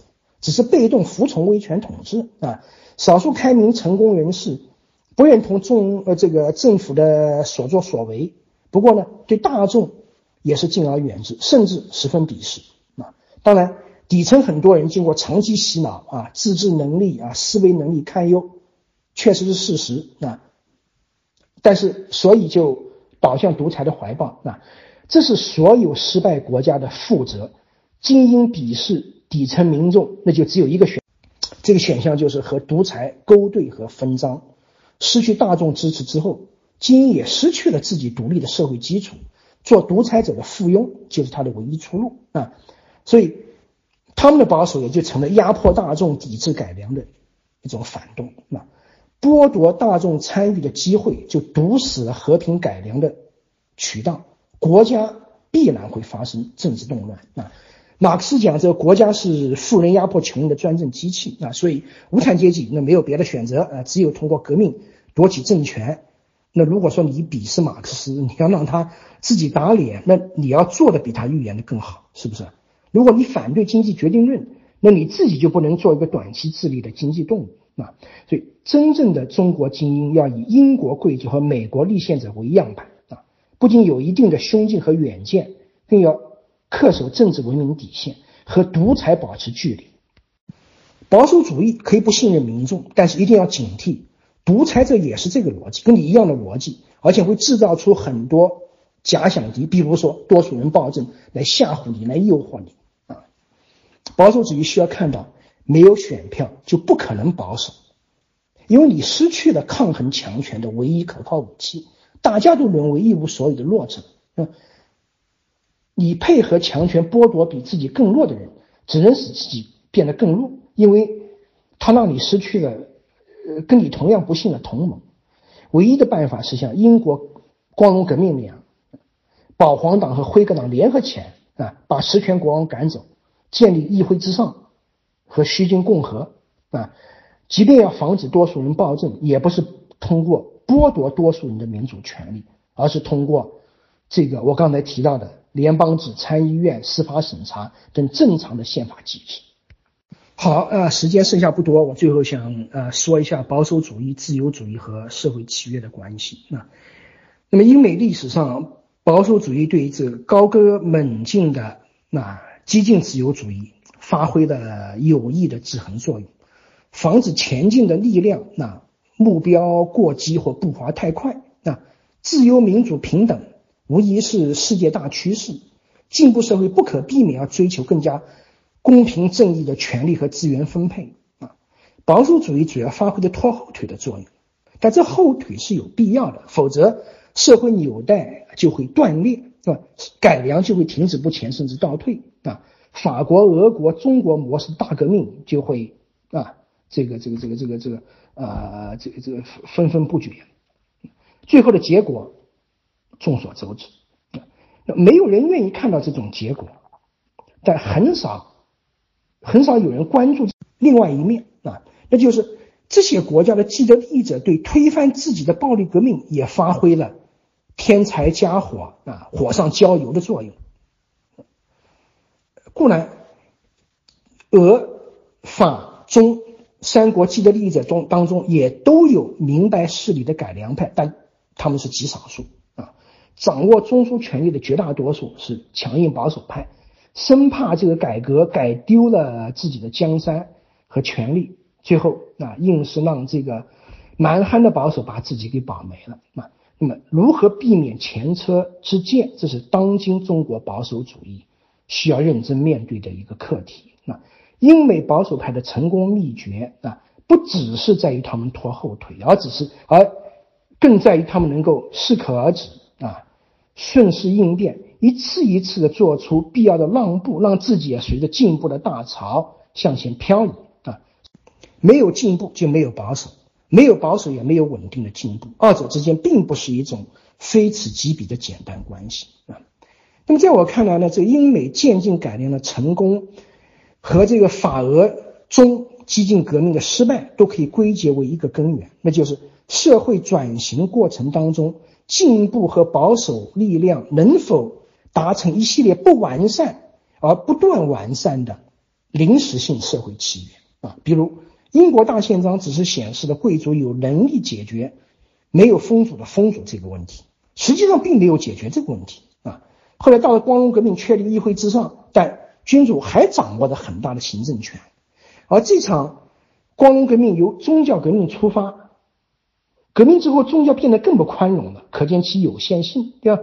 美国立宪确立三权分立、联邦制、司法独立这宪政原则，但是呢，这套高尚原则和蓄奴制啊、族群和性别歧视等各种罪恶并存，等到八十年以后才废奴啊，并规定了平等保护，等过了一百三十年才确立妇女的选举权啊，所以每一次临时性契约都带有极大的局限性，但又不失为解决。当时重大社会矛盾的一种临时解决方案，所以一方面它的基调保守，步骤稳健，但另外一方面它又在不断的前进，这二者是缺一不可。反过来，顽固保守只会刺激暴力革命啊，激进革命又会马失前蹄，导致大踏步后退，对吧？甚至堕入万劫不复的极权政体。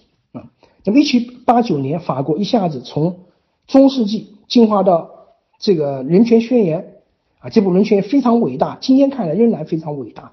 但是这部宣言到一九七一年才获得宪法效力啊，可见就是中国古人的智慧啊，欲速则不达啊。其中经历了这几多王朝复辟，制定了多少部去了来的去的宪法，都摆脱不了有宪法无宪政的状态。直到一九五八年啊啊，这个宪法第五共和，这也是其实一场保守主义的制宪运动啊。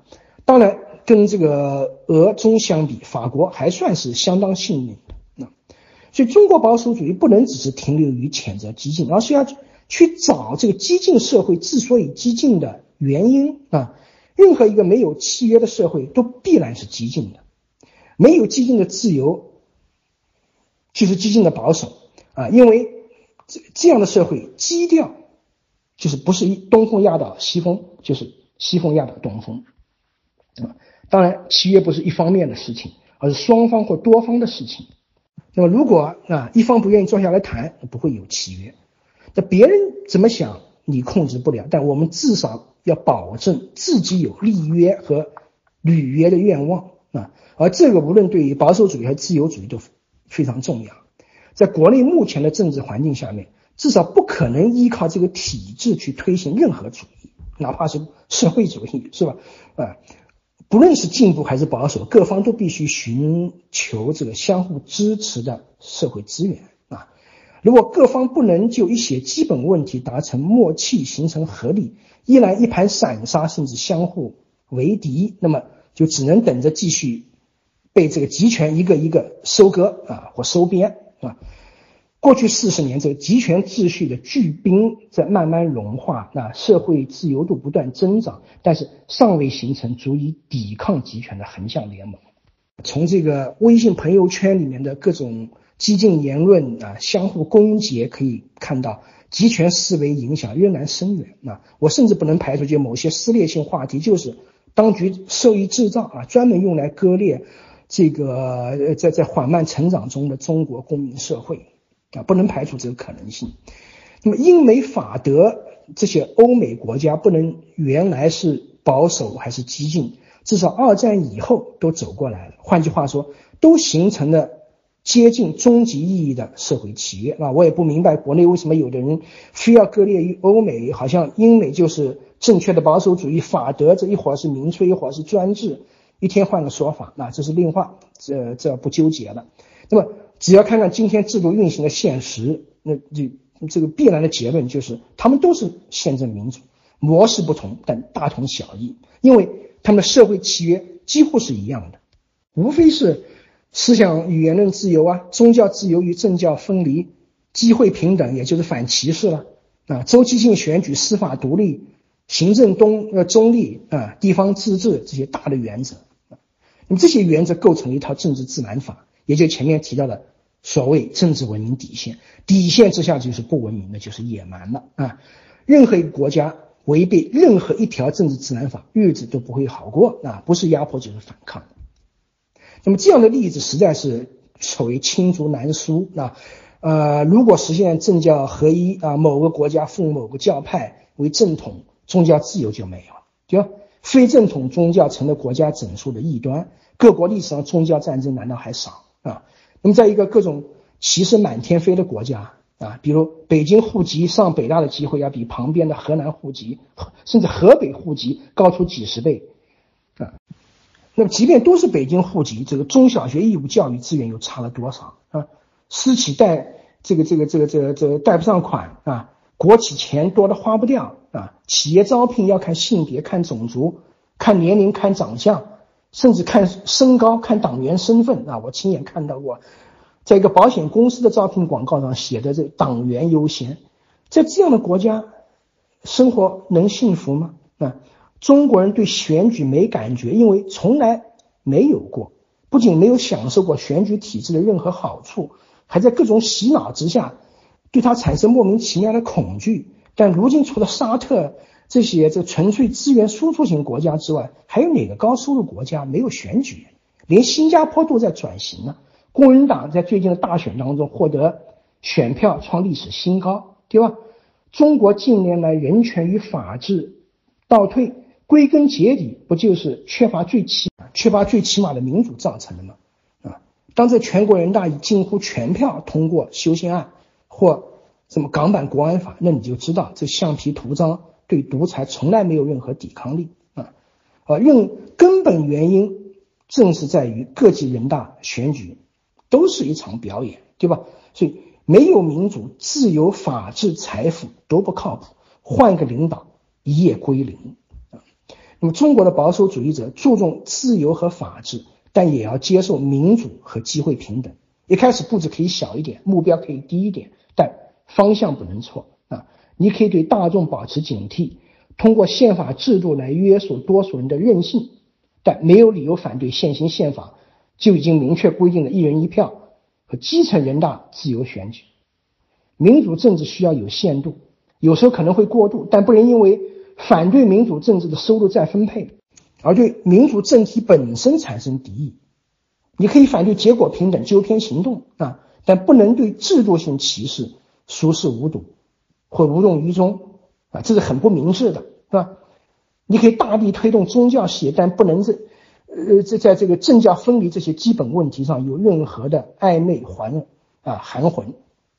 总之呢，一个真正的自由保守主义者应该欣然接受全套的社会契约啊，毕竟现在已经不是十八世纪啊，不需要再花这个两百年时间亦步亦趋再走一遍英美的这个老路啊。那么在这个意义上，落后国家像中国确实有点后发优势。那因为前人的教训就摆在那儿，对吧？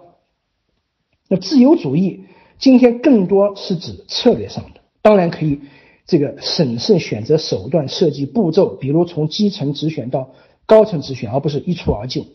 但如果说你在道义上反对一人一票和机会平等，那就跌跌落到这个政治文明底线以下啊。那么实际上呢？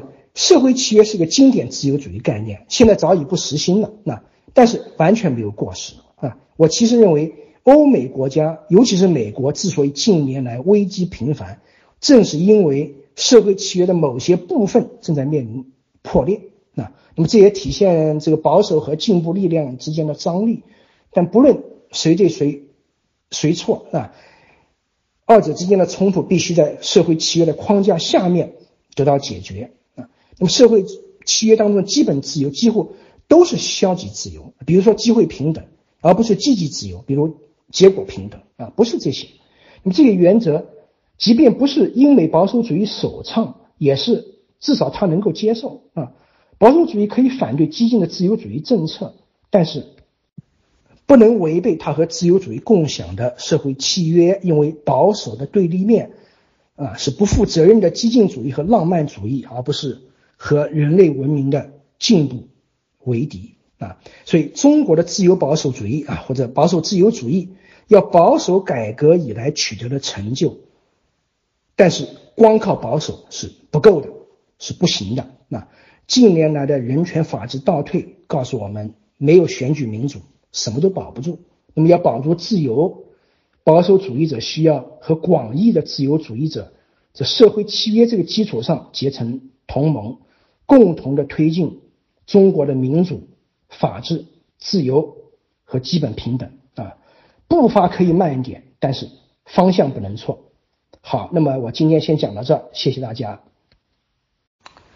好，感谢各位的提问啊，我刚才讲座当中呢，可能有一段没呃没有被传上来，反正大家在整理的时候呢，可以留意一下。如果说当中缺了一段呢，告诉我，我可以再补再补录一段。哎，刚才提到就是过去七十年是不是也是构成一种传统了？呃，我想其实呢，革命其实不可能构成传统的，因为你在不断革命嘛，革命就就是只有在一个静相对静止和停滞的社会，你你才能有传统。你要变得太快，你可能就没有所谓传统。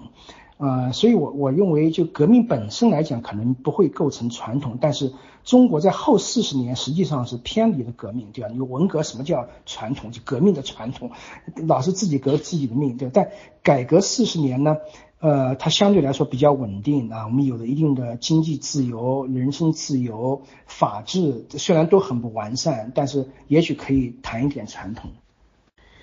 那么确实就是像中国这样的国家呢，啊，谈。中国本土的保守主义是比较困难的，因为这个 呃传统或者本土资源匮乏的问题，呃呃呃很多时候呢，就我们对现状不满意，所以我们想改，但是我们希望通过一种比较温和、渐进的手段去改，而不是通过激进的革命。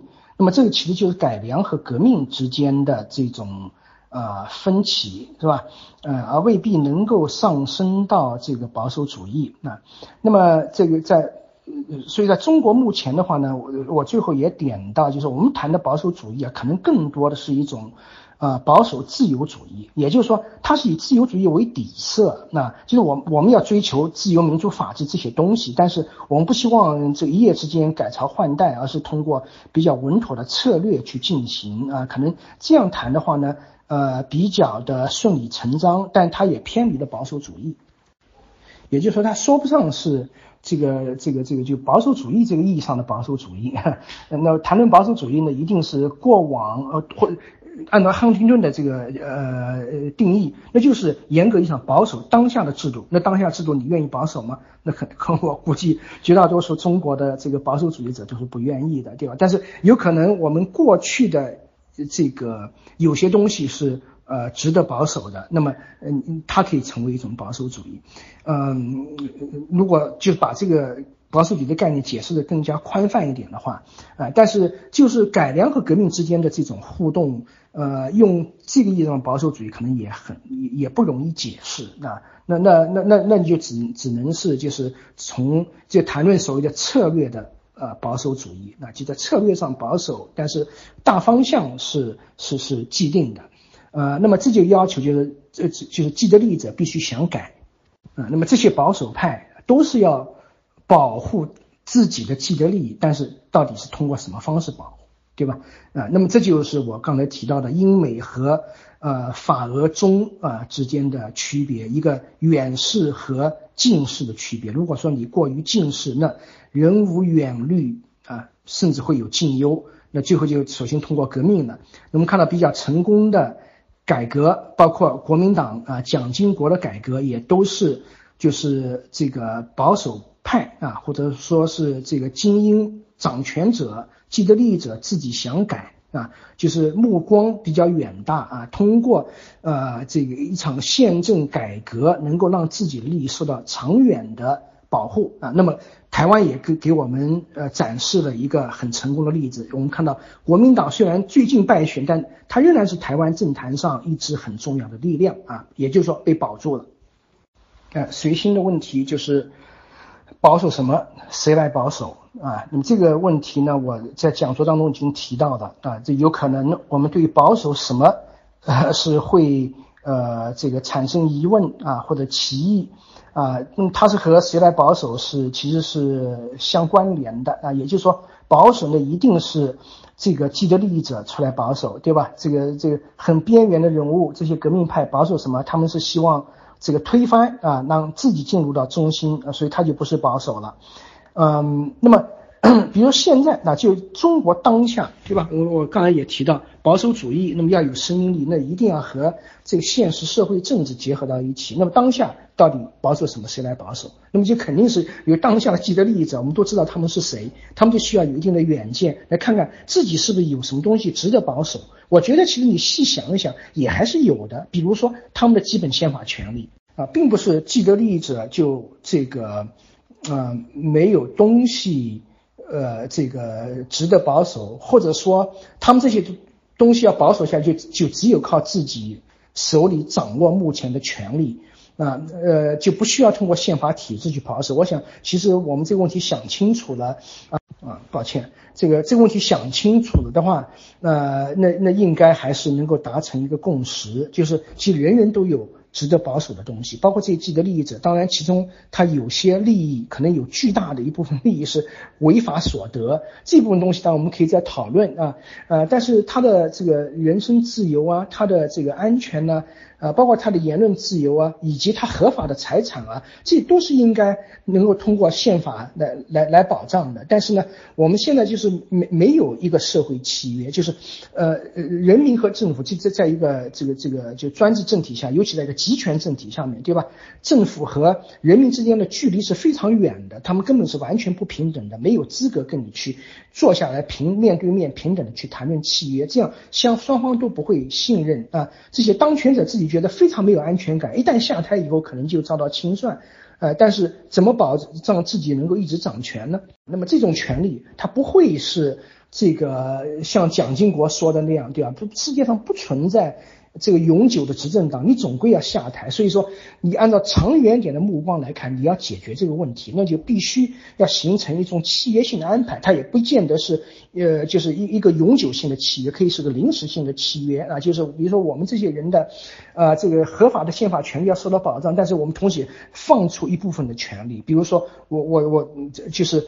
呃，这个我觉得孙中山那个思路也可以啊，他的思路基本上就是我刚才提到的，就基层搞选举，对吧？上面搞专制，中央搞专制，可以，你这临时性的一个安排，那至少这一步可以迈出也行。那但是我们现在基本上什么都没有，所以我想，如果从保守主义这个角度去思考这个问题，那我们还是从改良这个层面上，我们希望政府能够。这个不断的往前走，当然前提就是这个执政党执政者自己能够看得到，呃，那么这个就是执政者，也就既得利益者，必须要有这个远见。这是为什么我一再强调，就一个国家的命运当然是所有人决定的，但是其首先是由精英决定的。那我们从英美俄法。中看的都非常清楚，对吧？你的既得利益者非常鼠目寸光啊，只知道看到眼前的利益，那你这个国家没有前途。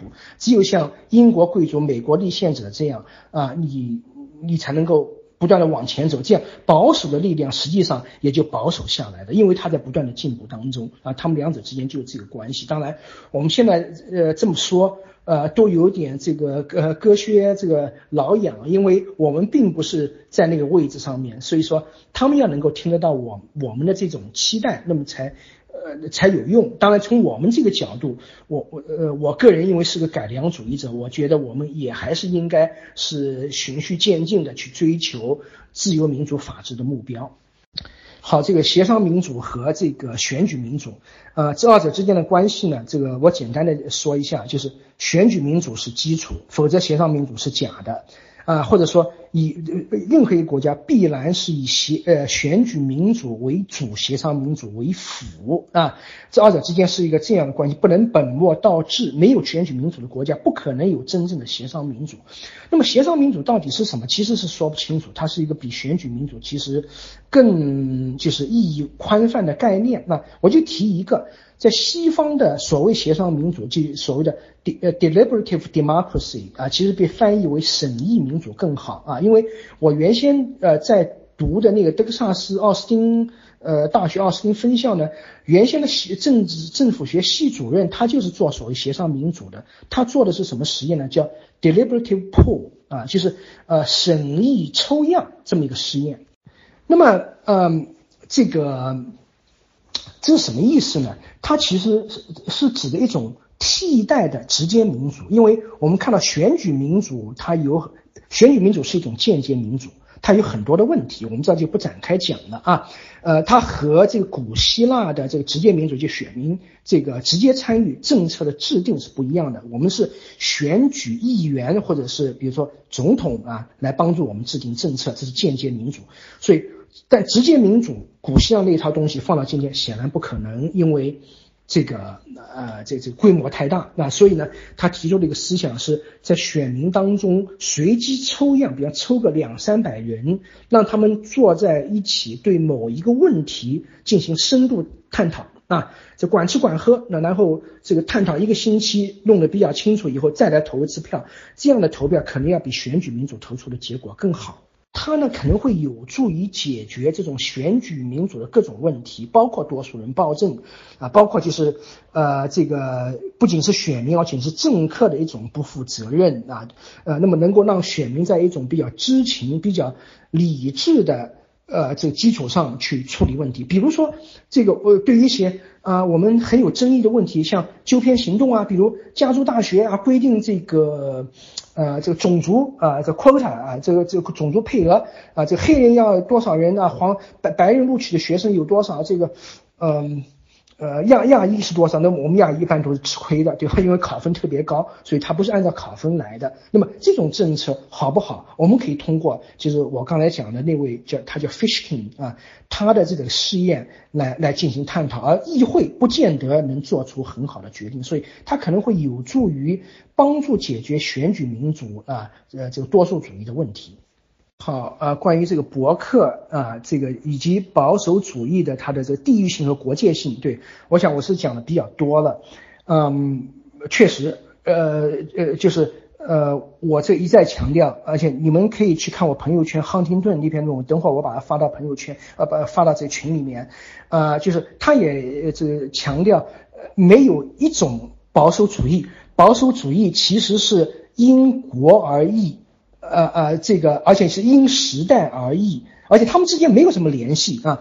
呃，就你说的，比如说继承博客的这个保守主义，不存在这样的问题啊，因为我们在时间和空间上都是割裂的啊。尤其是亨廷顿，他定义的是比较严格的保守当下的制度和传制度啊，甚至可能都不是传统，传统就比较呃这个见仁见智了，对吧？呃，这这定义不是那么清楚。那么呃，所以保守主义它本身没有什么。没本身没有什么思想，啊，它就是体现出一种审慎啊，就是呃，这个我们在改变目前制度的时候要非常谨慎啊啊，或者用美这英语说就是啊，don't break, don't fix 啊。如果说它运行的还行，虽虽然不是那么令人满意，但是你不要去随便改，因为你改了以后，你不知道你这答案会不会造成更多更大的问题。这就是保守主义的基本思维。那你说保守主义的智慧在什么地方？他没什么智慧，他就是这么一这么一点。但是呢，呃呃，这个他相当于是这个龟兔赛跑，对吧？他的每一步都走得很慢，但他每一步都走得很稳。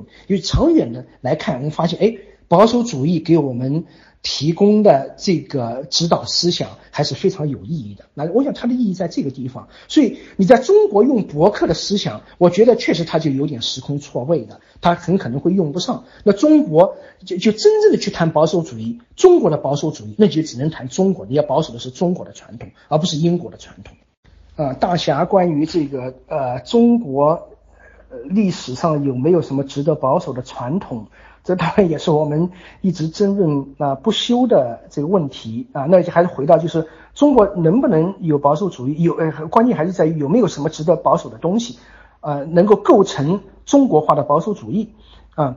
嗯，那么这个可能我们还是要回到保守主义的定义。我刚才讲，就是说它至少可以有两种定义。那么一种是自由保守主义，也许我们没有太多的自由可以保守。当然，我也讲了，也不是绝对没有，哪怕是过去四十年，对吧？我们也还是有一些自由，虽然没有得到制度上的保护啊，但是呢，呃，这个不能说没有，对吧？我们我们现在每个人都住在房子里面，我们看到有些。这个公民的房子被强拆了，但是大多数人觉得还是挺安全的。只是这种安全是不可靠的，我们需要通过夯实制度得到更可靠的保障。言论显然也不是没有自由，对我们今天能在这举办这样这样的讲座，就表明在事实上面我们是享受某种言论自由的，但是它仍然没有得到制度上的保障，对吧？所以我们要往前走啊，保守主义就是要一步一个脚印。那我们要夯实。这个言论自由、人身自由等各种自由的制度来完善我们的法治，我想这可以是这个哪怕是自由保守主义的其中之一，而这很大程度上也跟保守自由主义是类似的。也就是说，呃，我们共享的其实是自由主义的一套基本价值理念，这些东西都是我们想要的。我们也都知道，目前是。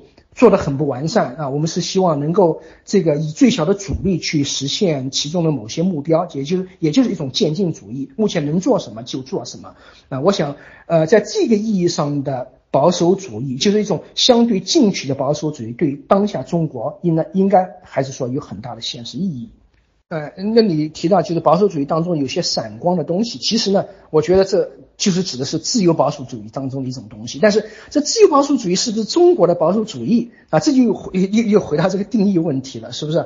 呃呃，那么我刚才强调呢，就是其实保守主义绝不是指一种，这也是为什么我们在提保守主义的时候要警惕，保守主义可以有很多种啊，呃，既可以有英美保守主义，也可以有拉美保守主义，甚至土耳其保守主义，所以我们一定要知道我们提的是哪一种保守主义。当然，我们也可以就讲，我主张的就是英美保守主义，或者说。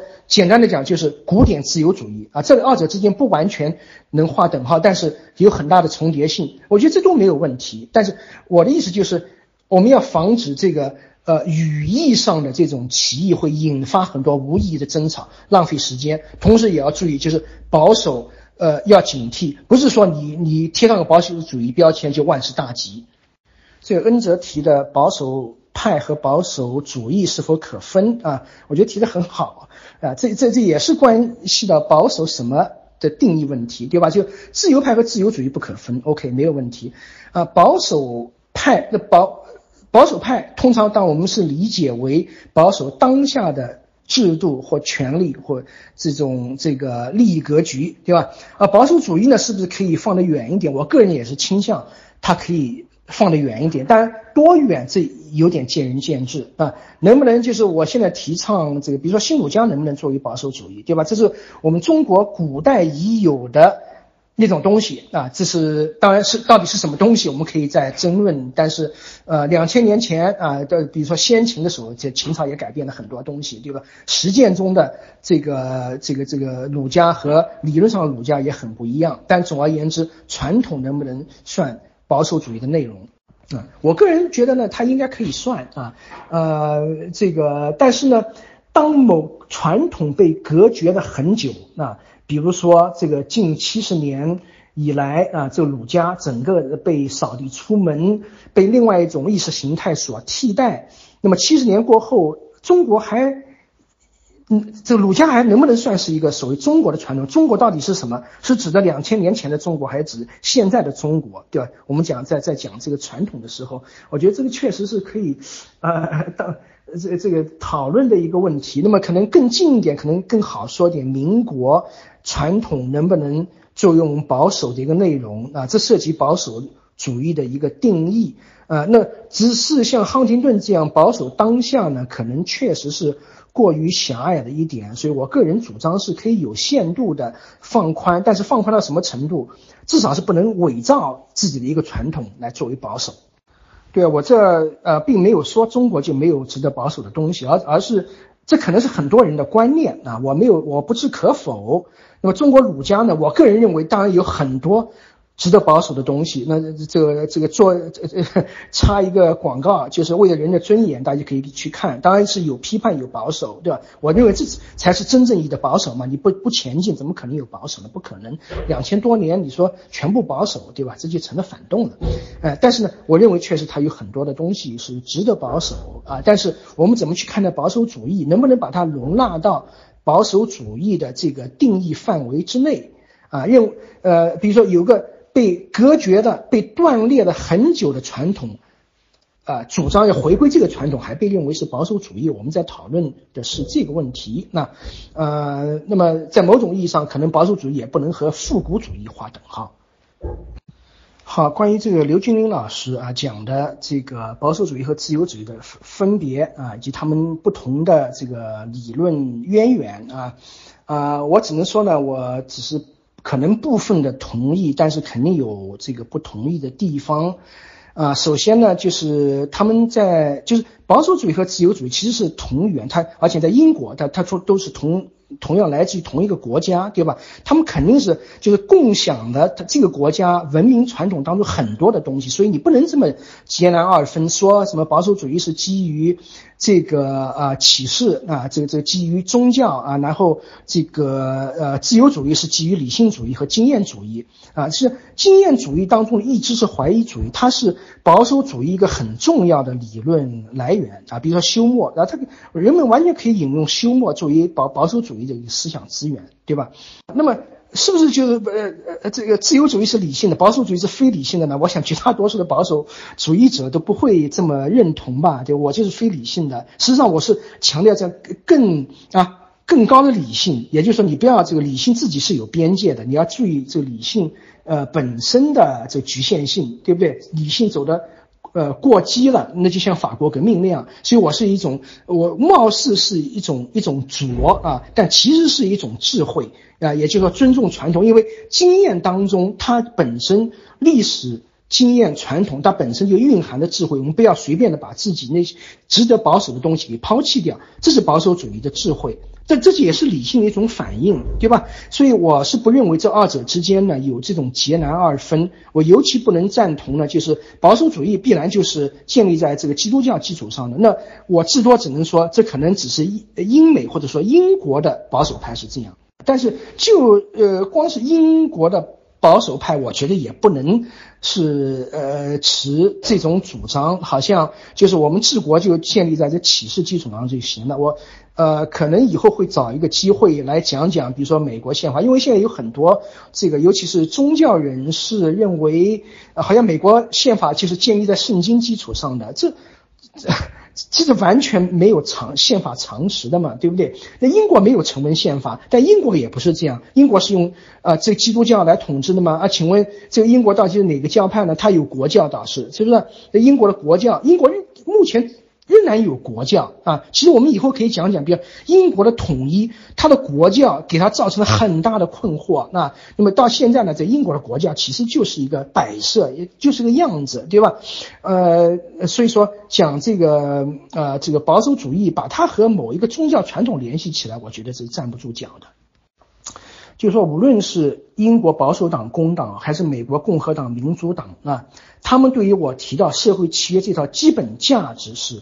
有共同认识的，我们比较倾向于就是用这种政治的分别去去去把把把就是把这个他们之间这种左右变成一种敌我之分，这是错了啊！就是他们还是有基本共识，但只是在一些具体的政治主张上他们有分别而已。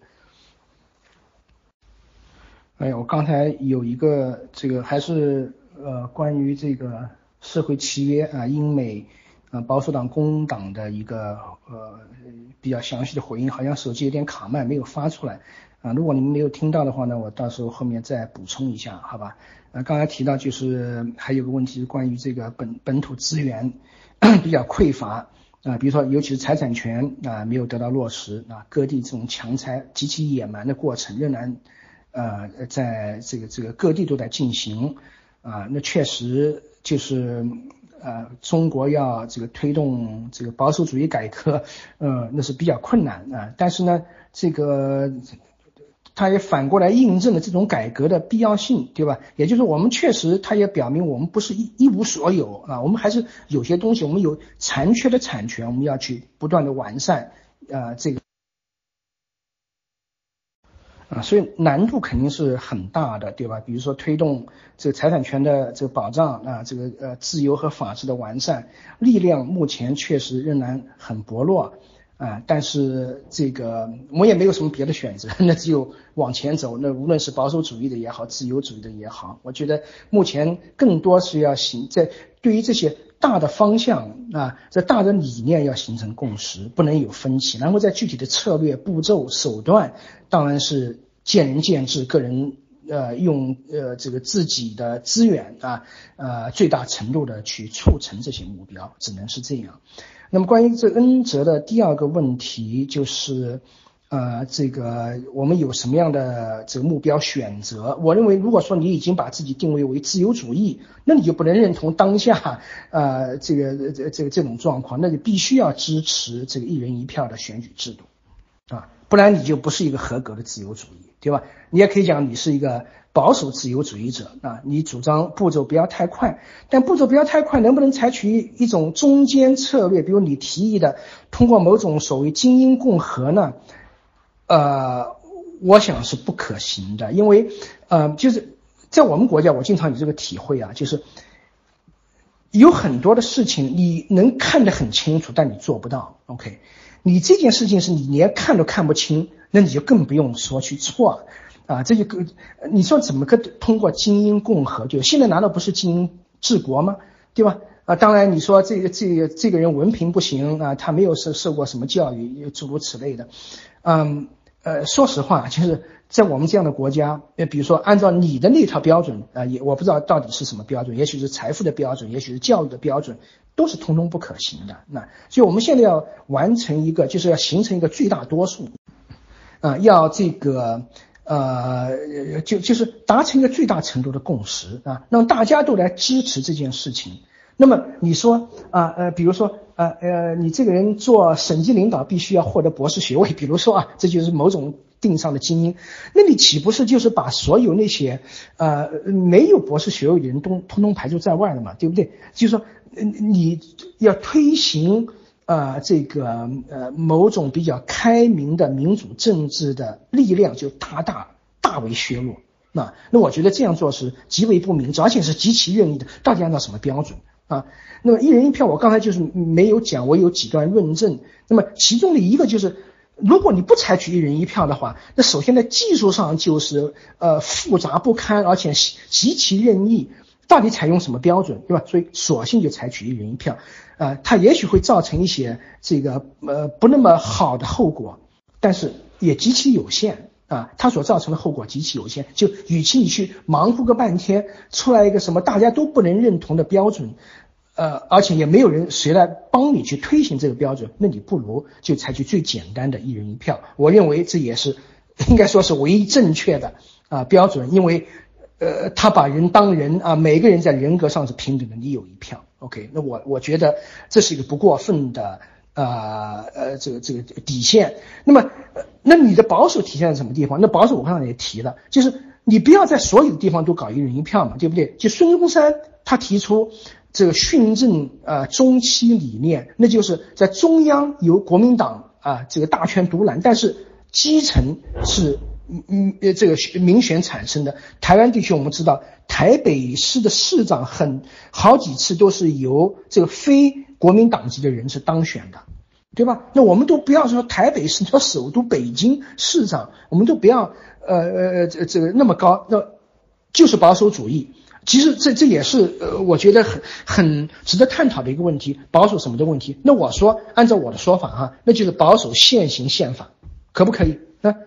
八二宪法明确规定了县乡两级的这个呃直接选举，能不能把这个做好？那我觉得这就可以是一种名副其实的。呃呃，保守主义当然也看你怎么去定义保守主义，因为这条线在实际当中没有得到落实嘛，对不对？那他我他能不能成为我们的保守对象？那至少是从我一个一个呃比较保眼光比较保守的人来说，我说这是第一步啊。我们首先要保守这部宪法，保证这部宪法得到落实。其中一个很重要的内容就是要让县乡两级人大代表得到真正的选举啊，能能做到这一步，那就非常好。啊，所以我认为，我不认为有什么替代的方案啊，我也反对就是别出心裁的去设计各种机制啊，什么共和啊，呃，这个贵族精英啊，啊啊，实际上就所有这些问题都都是通过选举民主解决的。选举民主其实就是一种精英政治啊，简单的讲就是这样啊。也正是因为它是一种精英政治，甚至是一种金钱政治，所以它被很多的人批评啊。那那么。呃，这这由此也可见，就是说，呃，这个这这这其实也是一种保守的方案，也就是说。直接民主，我刚才已经提到，就直接民主可以有种落实方式，比如说就是那种审议民主，它实际上是直接民主一种体现。但是这种审议民主，一方面它可能是保守，能够这个真正的对代议民主构成一种制约，但是它也完全可以变得更加的激进啊。通过就是体现所谓真正的民意这种方式，它也可以变得比选举民主更加激进。选举民主本身就。啊，就已经是一种保守主义啊，所以说大家不要好像认为一人一票是很激进的，呃，这个呃口号。那我认为你才激进。那那一人一票有什么激进？他那一票真的就那么重要吗？对不对？呃，其实我们看到就金钱在选举过程当中的这个影响，那这绝不是，呃，这这绝对不是和他的人数成正比的。那所以他的精英成分已经体现在其中了。那大家呢就不要。呃，这个去设想各种各样的这种替代性的方案，世界上没有啊，所有的发达国家还有哪一个呃，在在在在，哪怕是像美国这个选举院制度，大家都认为它是一种制度恐龙，没有哪个国家再会继续采用。那只不过是在目前美国它造成的问题不是那么大啊，大家能够宽容它而已。啊，关于这个这个这个引用《诗经》的这个这位朋友，这这这这非常优美啊！我当然非常同意你说的，我们完全可以就讨论中国历史上的保守主义和激进主义。我觉得这是一个非常有意思的问题。我对中国历史没有足够的研究，所以这就不发表言论了。但但你说的那个就是周和商啊之间这种对比，我觉得非常有意思啊。所以今天也许中国没有什么值得保守的。资源啊，但是不代表中国历史上没有啊，这个就是呃某一些保守主义时刻，或者它可以成为保守主义的那那些时刻，这都是很有意思的问题。好的，这保守主义和既得利益，对吧？呃，对，这两者是不可分的啊。呃，保守主义保守什么？当然，它首先其实就是保守的。呃，这个既得利益啊，你说这拉美啊，这个什么僧侣啊，就是这个教会，这个他非常顽固的要坚持天主教传统啊，他在国家这个宪法当中必须具有一个很特殊的地位，为什么呀？当然你说啊，为了天主教传统，为了一种意识形态，一种宗教，固然可以这样讲，但其实它背后不就是利益吗？对不对？因为它体现了教会的一种特殊啊，特殊利益。啊，所以这二者之间是没有办法区分的。那你说怎么去解决这个问题？那我说它可能不是一个需要解决的问题，只是当呃你这一个要保守的利益跟其他的利益，或者说跟其他理念发生严重冲突的时候，你怎么办？它主要是一个姿态啊，一个态度啊，一个策略，一个手段的问题。你说英英美保守派啊，呃，这英国保守派。不说了，美国立宪者他保什么啊？他他就是要保什么美国的某一个什么基督教传统吗？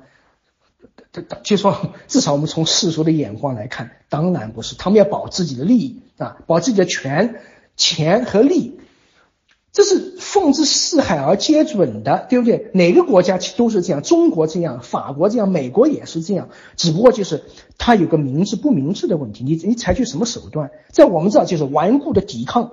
任何的改革啊啊呃把把任何的改革就说成是反革命啊各种名目，反正老子手里有枪，他其实最后的逻辑就是这个。那 对不起，最后你会发现这个这把枪可能不一定管用，对吧？那么到那个时候你要再改，很可能就晚了。像我们一九一一年的那个叫什么十九信条，那是一部很好的宪法，但可惜为之已晚。但是英美。我们看到他们的做事方式，就是既得利益者或者他的社会精英有一定的远见，他能够通过这种比较高尚的啊，也就是我我我一再强调，在政治文明底线之上的做法来保护自己的利益啊。制定联邦宪法为什么？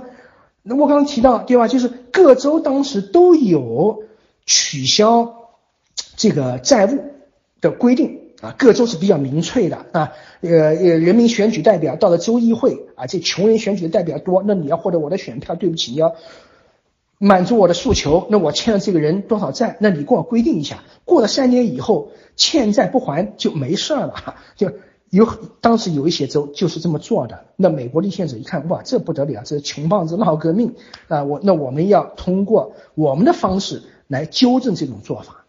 怎么纠正呢？那就是立宪啊！联邦宪法明确的规定，它的两处规定啊，这个不得啊，要我就可能就记错，这是一处取消贵族头衔是两处，联邦不能规定贵族头衔，各州也不行，而且明确规定，嗯，没有任何议会。啊，联邦也好，州也好，去制定取消债务的立法，那这就是一个方面，很小的方面，保护的这些既得利益者都是富人，都是精英，都是受过良好教育的人，对吧？你不能这么搞，这个国家必须有底线。那我宪法规定的这个底线，但是你要求别人符合底线，你自己要不要符合底线呢？那你自己要有底线。那这个底线就是你要承认他有民主投票的权利，只是呢，他这样民主产生的政府的立法要符合某些点，有些事情他不能做。那一八零三年，我这边也提到，呃，马波里苏麦迪逊建立司法审查，对吧？这又是一个精英主义的革命啊！法院可以来审查你的立法啊，所以这个呃，都是要保护利益，但是方式不同，结果命运也大相径庭啊。那美国立宪者站得高看得远，所以他能走得长久。啊，英国这个呃保守党啊，台湾国民党都是同样的经验，当然还有一大堆的呃其他国家的教训啊。呃，刚才提到这个好像也是恩泽吧，提到能不能把人类智慧的共同经验、共同财富作为保守的东西？那当然可以，我也这么主张，但这不是保守主义的主张，因为保守主义有国界啊。我刚才也提到，美国最高法院到目前的官方的这个立场仍然是，你不要去引用什么外国的判例，外国的判例跟我们有什么关系？那你说？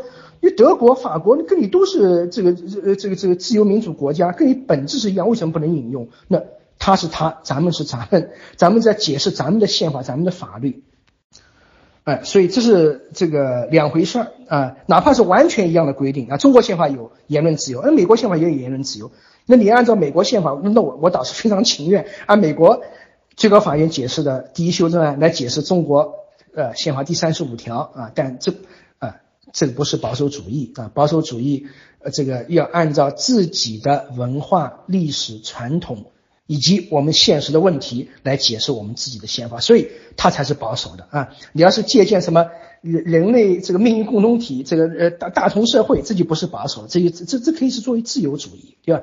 啊，所以还提到就是我这个某一种主义或者某一种宗教，在不同的国家会有不同的特色，甚至可能会被。啊，当权者绑架，这为自己服务，这这些当然都是啊可能的。那那我这就是指的是政治保守主义呢，它保守的只是自己的政治制度和政治传统。啊，这个木珠人提的问题就是保守主义保守什么对象不重要，但是它作为一种独特的哲学，那我就不知道你这个独特的哲学是什么，就能不能具体的讲一讲，对吧？那至至少就是说对保守主义本身来讲呢。呃，它本身就是保守，就说大家不要认为它有什么很深邃的啊高远的思想，其实这恰恰是保守主义所反对的啊。就有些东西它貌似很深刻，其实很有害啊。保守主义就是要让我们啊这个保守一点啊啊，就是立足于眼前啊，不要老是对自足者常乐嘛，对不对？不要对好像对这个不满意，对那个不满意啊，即便要改革也慢慢来，它基本上就是这么一套。哲学思想啊，你要谈哲学的话，啊，所以呃，这是为什么亨廷顿说啊，保守主义是没有思想、没有没有自己理想的啊，他的理想就是附着于自己的文化和传统之上，啊，所以什么是本国的啊文化、传统、政治制度的理想？那什么就是我保守主义的理想啊？他的这个基本态度就是这个，没有我什么独特的啊这个理想，所以有的人硬要把这个保守主义跟基督教。这个扯上，那我只能说，那么在特定的国家，它可能是跟基督教联系在一起啊。某个特定的国家、特定的时代是这样，但是换了一个场景，它就不是这样的。所以说，你不能讲它只有一种保守主义，保守主义是千差万别的，是吧？它因为它是依赖于国家、时代和这个啊情境，所以这是为什么我们要对保守主义的。定义要弄清楚，就你说保守主义到底是什么意思？那那么你到底在什么场景下讲？你放在中国讲保守主义，那什么是什么应该是中国的保守主义？这些问题我们要弄清楚。至于你提，就是你要争论某些具体的这个政策啊目标，那是另外啊，那是另外一回事，对吧？啊，那么你说我。主张的其实就是撒切尔的那个保守主义，因为他们叫保守主义，对吧？或者说是里根的保守主义啊，呃，当然可以，但你你在这个讨论的时候，你在前面就要加上一个定语，知道吗？要限定一下啊，哪个国家的谁的保守主义啊，而不是就是笼统的讲保守主义，因为呃呃，如果在这个讲座里面呃要证明的，可以有很多种保守主义，没有能。能够垄断保守主义这个定义，就和没有人能够垄断社会契约这个定义一样，对吧？因为契约论，呃，很多人都在写啊，至少有四个这个这个这个这个大家啊，那但是呢，只有一个人的社会契约是作为书名出版的，那就是卢梭的社会契约。但在卢梭之前已经有霍布斯和洛克，实际上卢梭的社会契约，我认为是错的，错的这非常严重。那么这个霍布斯。和这个洛克的这个社社会契约的话呢，虽然有问题，但是呃问题没有那么严重的啊呃呃呃，那么我们在讲社会契约论的时候，那是不是就只能是讲呃卢梭的社会契约？因为他写过《社会契约》这本书呢？当然不不是这样，对吧？有不同。有不同类型的社会契约，就和我们说有不同类型的保守主义一样，啊，就是呃，而且就是保守主义跟其他的这个主义不太一样的呢，就是其他主义有这个实体的内容啊，保守主义呢，我基本上同意汉廷顿所说，它其实没有本身的自身的这个呃一种特定的理想啊，那么它需要传递的就是一个基本的保守倾向，那就是保守当下啊，也许是传统的。呃，某种东西，仅此而已。啊，是的，我很同意，就是这个中西之间，它有很多这种时空错位啊。呃呃，我们确实是在一个前现代，要解决的是一个前现代问题，我们要和西方所解决的很多属于后现代问题本质是不一样的。所以说，泛泛的去谈的话呢。呃，很容易会造成各种误解和无谓的争论啊，呃，实际上就把我们，呃，我们其实在国内啊谈论这个，比如说堕胎问题，比如我觉得堕胎问题是一个，呃，这个这个完全就是，呃，这个中国和西方完全是这个本质相反的问题，对吧？在我们这是考虑，其实是这个。呃，堕胎是不是过于随意了？那在他那是考虑堕胎是不是过于严格了？所以说，我们用我们的左右去套他的左右，最后必然是这一团浆糊。那这道理说不清楚。这个保守主义哲学探讨为什么要保守啊？这固然是要探讨这个问题，但是恐怕首先还是要讨论保守什么吧，对吧？就你连这保守的对象都不知道，那你去谈为什么要保守？呃，那那是不是也会变得这无的放矢，对吧？就我我我们早先在讨论到底要保守什么？那保守当然首先是保守当下，但是如果说当下和过去不一样怎么办？对不对？那我们在看到有有有些国家像拉美国家，可能这个问题不是很大，因为它现在它的传统有一定的连续性，它现在仍然是个天主教国家，以前也是个天主教国家，保守当下其实就是保守传统，但是。对中国啊，如刚才有朋友提到的，就是保守当下可能跟保守传统就不一样啊。那么你到底保守什么？和你为什么要保守？可能这这就是一个分不开的问题，对吧？没有什么东西是绝对需要保守的，那你一定是有一个值得保守的东西，你才需要有保守主义。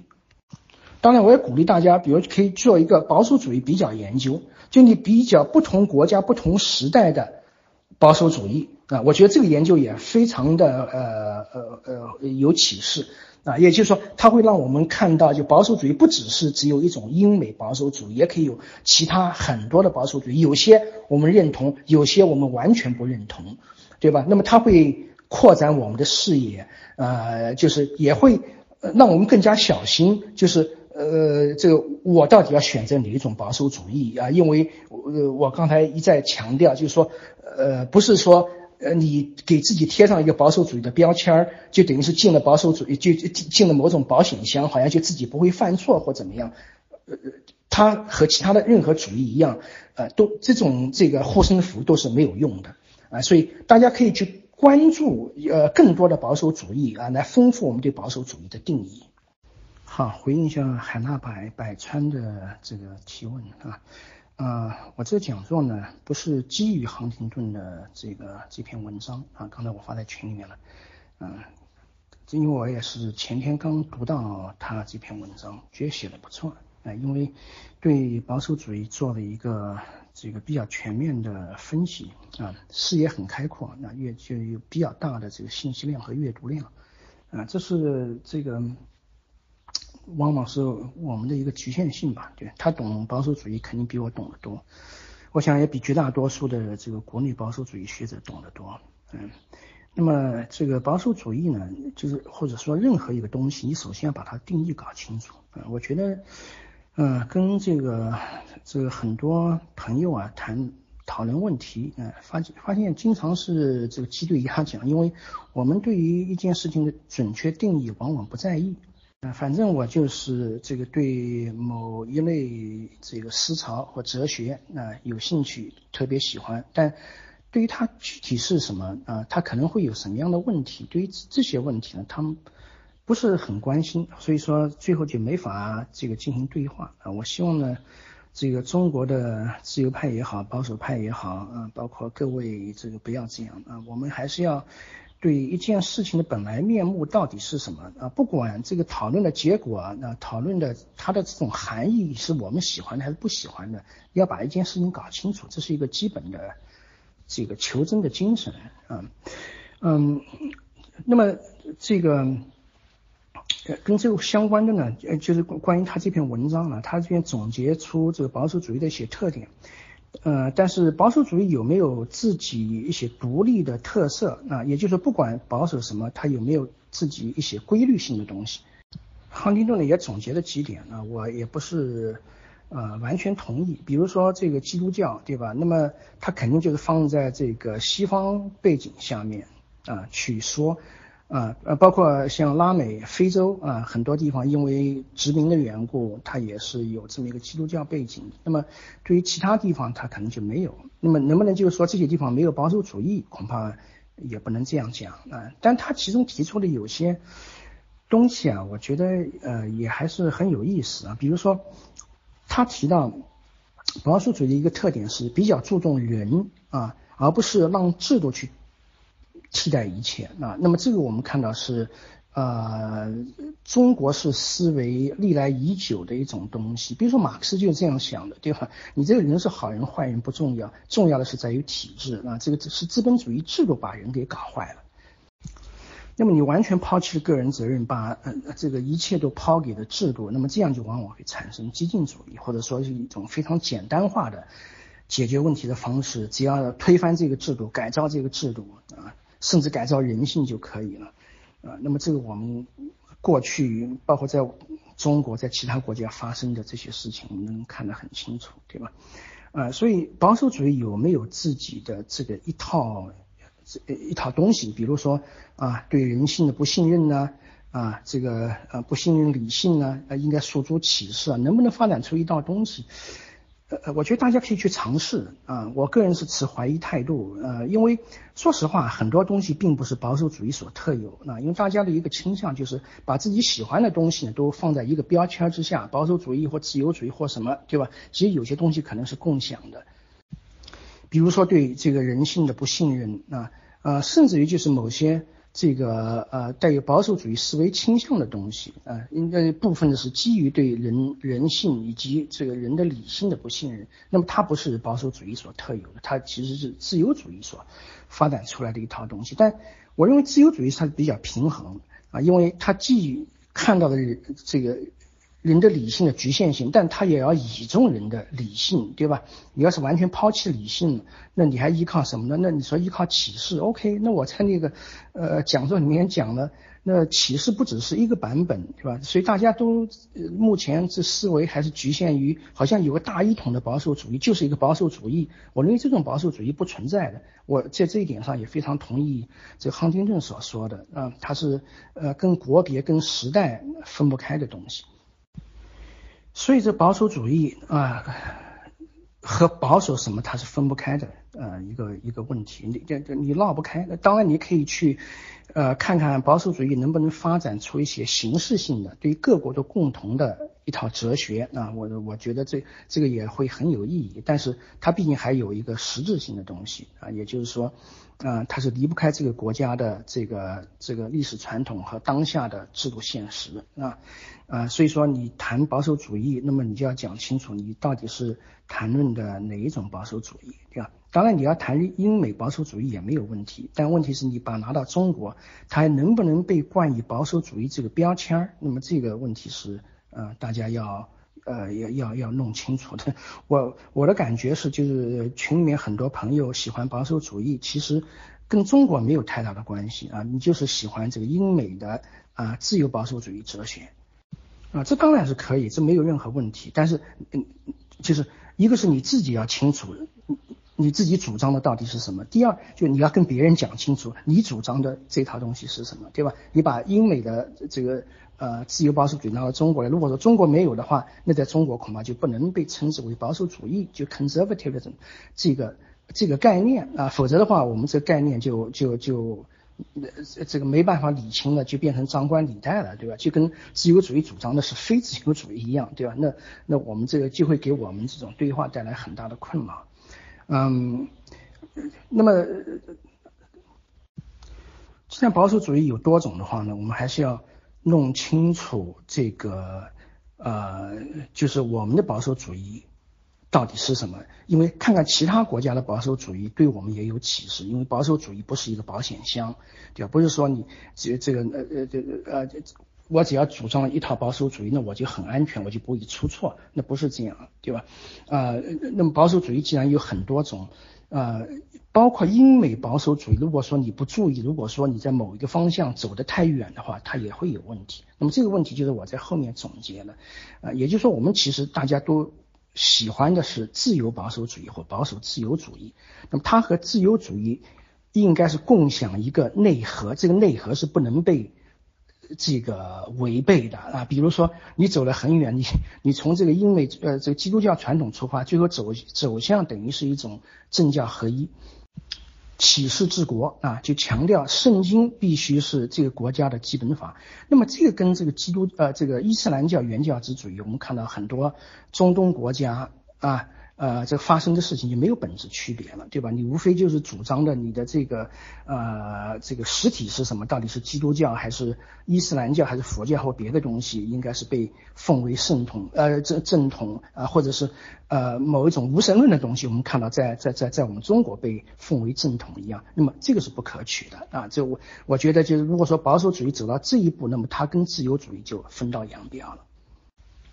所以呢，我还是不主张大家这么泛泛的谈论保守主义啊。就是你既然对保守主义感兴趣，那么你理解的保守主义是什么啊？或者说中国应该是啊呃你，因为我们毕竟是有现实关怀的，对吧？呃，如果说呃你只是纯粹从学理上啊就保守主义谈保守主义，实际上我个人对保守主义的兴趣很有限啊。那么就是他对于中国。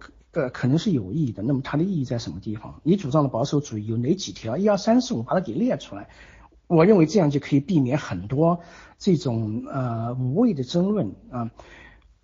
嗯，那么另外一个就是讲座涉及的内容呢，就是呃，这保守主义之所以在这个英美比较成功啊，在其他国家其实不成功，因为每个国家都有自己的保守主义或保守派，那么它是有原因的。所以这个保守主义啊，它不能成为一种封闭主义，不是说好像你这个国家只要啊这个实现某种保守主义就可以了啊，呃呃这个因为很多国家可能不具备对吧？就是英美他们所具有的这种历史传统和啊这个它的这个传统赋予它的一些优优越性，那么正是这些优势使得保守主义能够流传下来。那么我讲座当中特别提到，就是这不只是。呃，取决于这个社会的这个制度和啊，这个这这个这呃政治政治格局，对吧？呃，很大程度上也取决于保守主义自己的这种作为啊。那么，英美保守主义之所以为什么会成功啊，它呃给我们提供什么样的启示？可能这就不只是保守主义这个标签能够回应的啊。我们要学到的是真正的英美保守主义的精神。我再补充一点，最后啊，就是，呃，为什么这我写保守主义？那么这个我对保守主义的关心呢，其实也是就是出于对保守主义最近的这种转向的担忧啊，好像是要啊回到中世纪的这政教合一上去了啊，我认为这是完全违背这个美国啊宪政精神的啊，而且。啊，这也也不符合英国的。你要是从一个动态的这个过程来看啊，这英国的发展虽然还没有一部成文宪法，对吧？但它的发展趋势也不是向这个方向的。嗯，那所以说，这我们一定要知道自己在主张什么东西啊。呃，那么当然你也可以主张基督教，嗯，但它对于中国的意义到底在什么地方呢？对不对？那如果说呃这个保守主义只能是在基督教这种背景下发生。啊，那么中国实行这种保守主义有可能吗？对不对？要要改变中国的宗教文化，那恐怕没有五五百年下不来吧？是不是？啊，所以说，呃，这种学说如果说你去看看它的现实意涵的话，我觉得除了让人感到很无奈和无力的宿命论之外，似乎并不能够啊给中国的这种制度进步提供太多的道德动力。这个保守主义啊，需要反思自己在意识形态上的保守。如果说只有一种宗教啊，一种教义，呃，被奉为正统的话，那么我们要想想，它和共产主义有什么区别，对吧？难道只是因为啊，一个是宗教，一个是世俗的吗？一个是无神论吗？这基于很多人认为马克思主义就是一种宗教呀，对不对？所以你如果说走走向这个主张的话，那就变成了你要接受现体制的一种做法，那这是不是你想要的一种立场哈？那我认为那不应该是这样，对吧？就是保守主义必须还是一个自由主义的，也就是说呢，在信仰这个领域，那大家都是自由的，你有你的信仰，我有我的信仰，我们大家都不要通过国家来强加给我们什么信仰，哎，那国家在信仰方面它是无为的，而无为就是一种保守，就是我不能出于信仰去规定公民做这个做那个，啊，或者不信这个啊信那个，嗯。如果说你不信的话，就有后果，我就要用法律来惩罚你啊。那么这样就变成国家做的更多，而不是更少了，这好像也不符合这个保守主义，至少是自由保守主义的思想，对吧？那么你想想，就是你比如说，就是在这个同性恋这个问题上啊，呃呃，那那么早先呃西方国家呃这个包包括欧洲啊，尤其是美国，可能是改的比较晚，对吧？他惩罚同性恋。那么惩罚同性恋其实就变成国家做的更多了啊，那因为你要刑法中规定同性恋是犯罪，所以你发现同性恋行为，那你就国家就要这个花力气去惩罚啊。那我在讲座当中提到，就是关于这个社社会层面上的保守主义，其实它是要求国家做的更多。那么你要是自由主义呢，那那正好相反，那国家就不要去管这件事情，哎，那么不要把自己的信仰凌驾到其他公民身上。那所以我认为，这国家主义和呃这个多元主义、那自由主义应该是并行不悖的。也就在某些方面，他肯定要反思。当然，某些保守主义学者他会认为的话呢，啊，就是我们人还是要依托某一种信仰，啊，那没有这个信仰作为一个拐杖的话，因为人的理性是有限的嘛，对吧？我们人就不知道怎么去走路了，啊，那这样是看法呢，它可能是有点道理，但是。你如果在国家层次上去实现这种做法，变成有一个官方的宗教或意识形态的话，那么它给你带来的问题要远比它解决的问题更多。